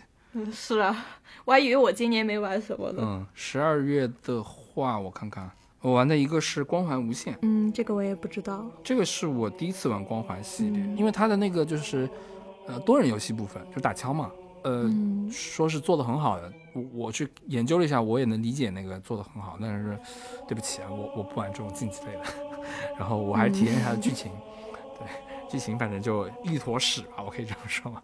就一坨屎，非非常无趣，就是整，哎，就关卡设计呢也没有，对，就无趣，反正，但它有个大地图，那个大地图好玩的就是你可以那个叫载具，然后载具上呢是我是坐驾驶位嘛，然后那些 NPC 嗯会有一些 NPC 队员，他们会坐在载具上，然后你可以把那种好的武器给他们，你知道吧？然后武器在我手上是有弹药限制的，但但在他们手上是没有的，然后就给他们好，然后载一车人，啊 然后就开始周游世界看他们打，就特别好玩，嗯，就靠他们搞感觉是公路据点。式的那种。嗯对，他有一个小型的开放事件，嗯，反正也算他们初步尝试吧。嗯，总的来说就一般。嗯，我是对这类游戏一直不太感冒，是什么开放世界吗？还是打枪？不是就是打枪的。嗯打枪你主要也晕。嗯，对，一方面是晕，一方面确实对枪没有什么兴趣。OK OK OK。然后还有一个，还有一个一定要说一下，就是双人成型，你你也在玩吗，嗯，对我也在玩，我玩了有三张左右，还没有哦玩到特还没玩完别后期。OK，嗯，因为最近特别嗯忙，就约会时间减少，就没有，因为必须两个人玩嘛。对对对对对，这游戏真的我也蛮惊喜的吧，因为嗯，啊、其实这游戏我之前是年终的时候玩的，那个时候是跟女朋友玩的嘛。嗯，然后因为她嗯第一次玩游戏，就是手柄什么的都不太熟悉，所以玩的很慢。然后我们嗯，我们当时我体感啊，可能是玩了几个月，两个月，可能才玩了就是两张左右吧。然后后来我、哦，那确实，后来不是嗯，对，后来不是分手了嘛？分手以后，我一直到十二月份我才、嗯就是后来我去跟我这个就有 PS 五的朋友一起玩这个游戏嘛。然后就是因为我们两个是男生嘛，然后都很熟悉游戏嘛，所以我们玩起来就是像两个忍者一样，你知道吗？就是疯狂推进。然后当时我真的，因为我们是从头开始玩的嘛，然后嗯我我们当时两个人就花了大概也就两个小时，就玩完了之前我跟女朋友两个月的进度，你知道吧？然后这两个小时其实给我冲击蛮大的，我觉得就是有一种走马灯式的感觉，就是很感慨，哇塞，两个月的时间，就原来就是只要这两个小时就可以搞定了。但是我们俩这个两个小时的效率，但是又比不上那两个月之间的，就是我跟他的互动啊或者什么的，嗯也不是比不上，就是是不一样的，对吧？嗯就是当时这两个小时是非常感慨的，嗯、有点伤感吧。然后后来就是过了这两个小时以后，反正我们又继续玩下去了嘛。嗯呃，然后就对他的反正他的那种什么不计成本的搞各种机制，嗯、嗯，各种视觉的演出，然后各种很很马里奥式的玩法吧，还是对就是那老哥是有点东西的，嗯对对对，我的感觉就是，如果让任天堂和迪士尼合作做一款游戏的最高水平就是这个样子。嗯嗯嗯，哎，你喜欢那个操控飞机的部分吗？啊，我我是负责射击的，反而，啊，不是不是，就是后面那个内裤飞机，你还记得吗？内裤飞机啊，我记得啊，那个我很喜欢，那个是要两个人一起操作，对对对对对对对，我非常喜欢那个部分。然后，嗯，对，然后两个人就一起大喊左右左右这样，对对对对对对对，嗯。然后我觉得啊，因为因为其实我玩游戏很熟练嘛，然后我喜欢这个飞机的部分，就是因为这个部分不是我一个人能完成的，一定要两个人他才能嗯来一起控制，就我一个人。无法操控了，你必须要跟另一个人有默契、嗯或者怎么样来操控这个飞机。然后包括后面有一个海盗船的部分，那个也是两个人才能开的啊，那个地方，那个部分我也很喜欢，很喜欢，嗯对，很好玩，而且那个部分它可以开炮了，所以更好玩一点。就是你瞄准，你得两个人瞄。哎，开炮不是哦，哦，我还是比较期待。我觉得它的玩法真的非常好。嗯，还有是后面有一关是那个宇宙关卡，我也很喜欢。对，打那个飞碟 BOSS，、嗯但我就还没有玩到了。嗯，对对对，你慢慢搞吧。然后那游戏确实还蛮长的，我完全没有想到，哦，真的不计成本了。嗯，对，我觉得它还有一个比较好的，就是它非常精致，就是它旁边一些路上的那些嗯小玩具啊什么的，你是都可以上去的。嗯然后我当时就跟阿栋就是截了很多图，就是我们两个就像旅游一样，就旅游打卡、哦啊，这个地方风景不错，然后我们两个去站站在那里，然后截图，然后那个地方啊可以坐，然后我们又坐上去再截图，就是非常有种在两个人一边玩游戏一边旅游的感觉，就是虚拟旅游，嗯，是是是。我觉得是，嗯。你这么一说，我发现我对于这种，就是刚才我们不也说过嘛，就是这种超越游戏本身玩法的玩法，我好像想象力比较薄弱，你懂吗？嗯，这样。嗯，我们真的截了特别多的图，因为就有很多的互动、拍照。嗯 OK，啊，我还是魔兽世界 PTSD 的，就是想这样痛快。行吧，但我，嗯，我不知道后面剧情怎样，但我其实我觉得《双人成行》这个游戏很好，但它的剧情怪怪的。就是一开始就是想让一对本来就想离婚的夫妇给强行复合，嗯然后我当时最伤心的部分是我就是在玩蜂巢那一关，我不是骑了一个大甲虫吗？嗯嗯嗯，结果我以为是就是那个大甲虫刚开始是打我们的，后来我们成为了队友。我以为是他把我们送到，然后我们就此分别，是这样一个故事。结果最后我们就把它嗯给丢掉了，它落下去了。那一段是让我我有点不太能接受，就是为什么我要丢掉它？我觉得它明明有更妥善的处理方式。这甲虫这段确实，我当时也怎么就直接扔了？我当时也有一瞬间是这个，但是我没有没有细究，没有去追究它。我还因为它就愣了好久。嗯，嗯我当时也有过愣了一瞬间，对对。然后那本书挺烦的，真的很烦，我的妈，真的，书是真的很烦。真的很烦，想撕碎它。我希望最终 BOSS 是他，对吧？他最后把他给打死。嗯，对，他就是因为玩法太好了，是已经盖过了他的故事，所以我觉得还是一个非常值得玩的游戏。嗯，是的，是的，很值得，特别是就两个人一起玩，对，很很棒。嗯，好的那我们这样就回顾完了去年一年玩的游戏吧，嗯，是的。本来以为没玩多少，但一聊还挺多的。聊了两个两个半小时了，绝绝子。狗最近怎么口癖变成了绝绝子？对不起，我现在是狗狗子，然后 狗狗子，好的，狗狗子然后是对绝绝子。好，狗狗子爱说绝绝子。好，我是竹竹子。好的，竹竹子。嗯，二零二一年的游戏，反正我们就回顾完了。然后我的年度嗯游戏是那个什么《星际拓荒》嗯你的是嗯黑迪斯哈迪斯，嗯，嗯对，可以。然后我给你的政治任务就是，下一次聊之前，你把能不能把把极乐迪斯科，我觉得你先玩极乐迪斯科吧，因为我也正好在玩，我觉得可以好的，边玩边聊，还收到也。不错。对，然后你回头、嗯就是你把我刚才说的有关星际拓荒所有的我给你剧透的那些某某几个行星的样子，你可能都会忘光，然后你再开始玩，我觉得嗯嗯效果会更好好。好，收到，任务已经收到了。快乐，快乐，快乐，嗯快乐。因为其实我想想看，极乐迪斯科我是两年前玩的嘛，这两年中其实我一嗯直、我知道这游戏挺难安利的，因为它需要巨大的阅读量。嗯呃，我第一次玩是四十小时通关嘛，我看了一下，我嗯平时阅读一本十十万字的书好像是十小时，那差不多就是要读一本四十万字的书吧。我知道这个成本还是挺高的，然后我有安利过，但是没有成功过。然后其实我前两天我成功了，然后我安利给了一个语文老师，你知道吧？所以他可以读。然后最近我们就一直在聊这个这个东西，真的，他他也很上头，他一直就玩到凌晨凌晨的那种。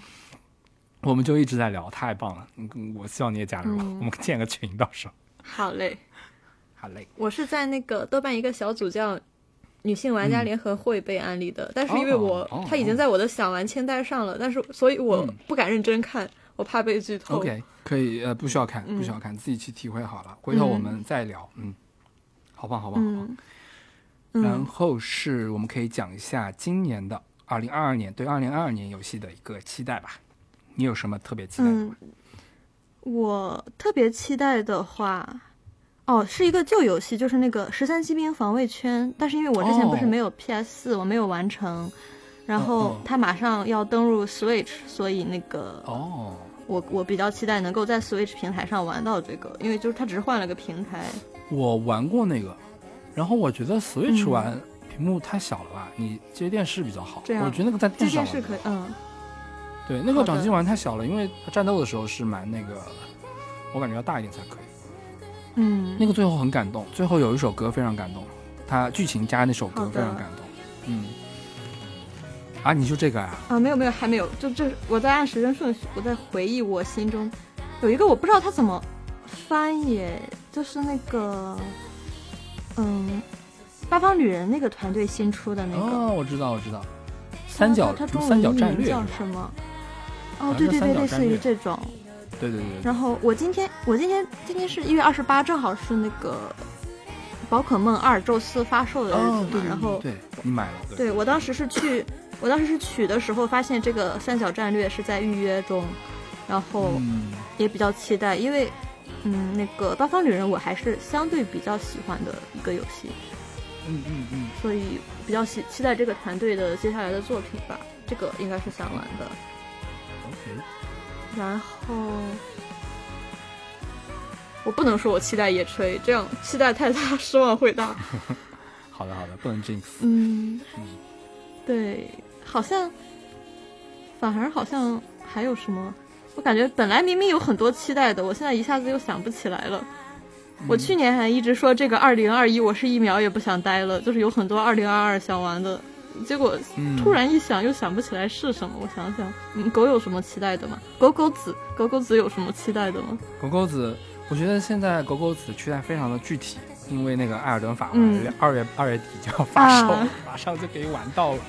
是的，我我今天也看到有人在预约，嗯啊，呃，然后我觉得我对二零二二游戏的期待有一个期待是买硬件吧，就是我希望在二零二，我觉得我在《艾尔登法环》之前，我应该就会把 PS 五买，然后在 PS 五上玩。嗯，啊，我的期待也是买硬件，还有就是，我希望二零二二年感觉可以买 VR 了，我我觉得是不是可以买 VR 试一试？啊，羡慕像我这种晕 VR 的人，真的 羡慕。嗯，哦对，你羡慕以狗狗子好的好的。对，我我我对我今年我一个是 PS 五肯定会买，我知道了 PS 五肯定是会买，但是嗯 VR 我觉得有一点期待。嗯然后对游戏的期待的话，一个是《艾尔登法环》吧，嗯，这个应该是最期待吧。这个期待我觉得太巨大、太具体了，以至于我看不到别的了。嗯，好的。我也是一直想想今年能买换硬件，但是因为最近也忙着搬家，就是初期成本很高，导致我打工的钱嗯全投进去了。我就想等我稳定下来，再拿打工的钱去换硬件。我甚至还有一个嗯期待的硬件是那个威社出的那个 Steam Deck，哦，我看了，对我看了一部分测评视频，反而就是超乎意料的好。嗯，当然我会，那但是它也是因为产能不足吧，就是发售日期一推再推，我可能也是观望一下吧，看等它市面上都有之后，看看会不会买。这是硬件上的期待。嗯我其实有点怕这个硬件，你知道吗？因为我感觉嗯 有了这个硬件以后，就是你可以随身玩电脑游戏的话，好像有点没完没了了。这游戏玩的有点，哦，嗯，有点怕。这确实，这个硬件坑有点大，嗯，还是在家，还是在家吧。而且感觉更容易冲动加一，就是 Steam 上的游戏更容易冲动消费了。对对对对，哇，嗯有点害怕那个硬件，但是如果好，我觉得也会买吧。嗯，先买嗯 PS 五吧，先买 PS 五。好，那就差不哎，多。其实有一个游戏，《哈利波特》有个游戏，你知道吗？啊，我知道是 PS 五上面的什么的，遗产，嗯，对，什么的遗产好像是叫。哦，那个其实我好期待的，那个但是它我也是好，像要延期了。那个当时预告片一出来，我就想哇，我一定得搞到一台 PS 五。嗯，不过它好像延期了，那个我挺期待的。嗯，那个要二零二三年了。哦，那不是今年了。其他还有什么？嗯，我我现在真的就是满眼只有《艾尔登法环》了，对不起。嗯，最后我在这里给所有宝可梦玩家一个忠告：嗯，如果你买别了买这个吗？宝可梦阿尔宙斯，哎，其实还好，我玩了一段时间嗯，两个小时吧，我睡前玩了一小会儿，就是今天。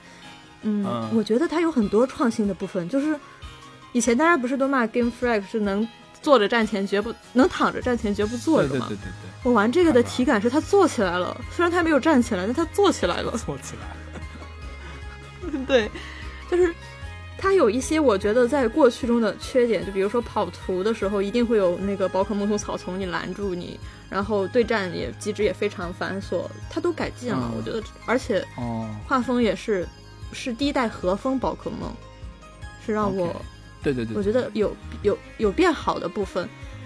但是嗯我这里要说一句，如果所有买了阿尔宙斯的玩家，如果你喜欢木木萧，在选御三家的时候不要选木木萧，他进化后太丑了，好刷了。就是你是吧？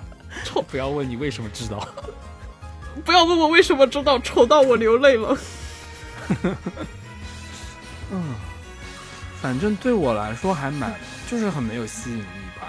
它一个是我对宝可梦嗯这个系列也没有特别有感情，然后就是它本身的那种制作的观感，就是做出来最后的观感上，就会觉得还蛮一般的吧，就是这种技术方面啊，然后就会嗯，作为一个宝可梦老玩家，我都不好意思说这一代的最新技不是它视角可以变了，它以前多少年都是固定视角，对对对对它这一代 就有点有点不好意思说，就是别的游戏二十年前能做到的部分，它突然做到了。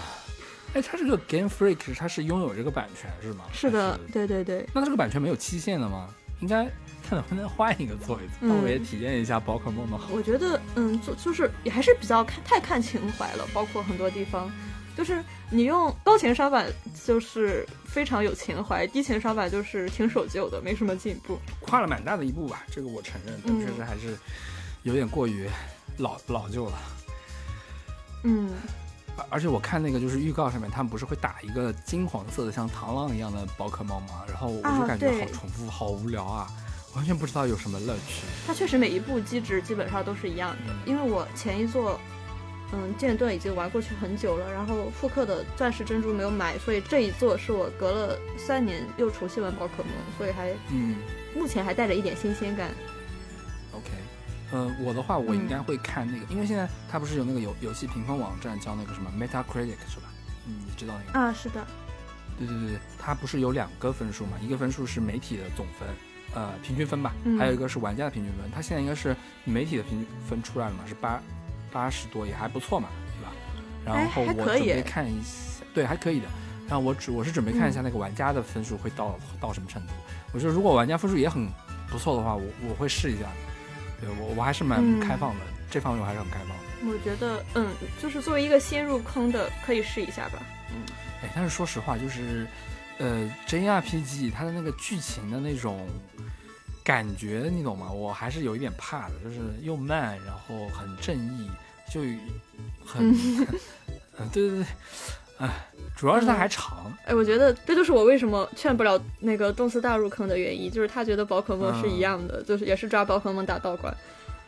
但在我作为这种情怀玩家，再加上宝可梦真的很可爱，就是一方面被宝可梦的可爱所吸引，嗯一方面也是感觉在冒险，嗯嗯嗯嗯还是比较喜欢的。嗯，嗯，好的吧，好，那今天就聊到这儿啊，非常快乐的两个半小时，嗯，快三个那我们小时了。可能，我们可能是三个月后再见是吗？一个季度，季好，嗯，一个季度后再见，好抓紧来，啊，卷起来，卷起来。好，卷起来！我现在那个今晚就打开极乐迪斯科，好的，好的，好的，快乐，快乐！我今晚就给你建群，你什么时开候玩始军备竞赛。好开心，好开心。好的，那我们就这样。好的，那今天就聊到这儿了。好的，好的，拜拜，好，拜拜拜。拜。嗯，我我先把录音暂停。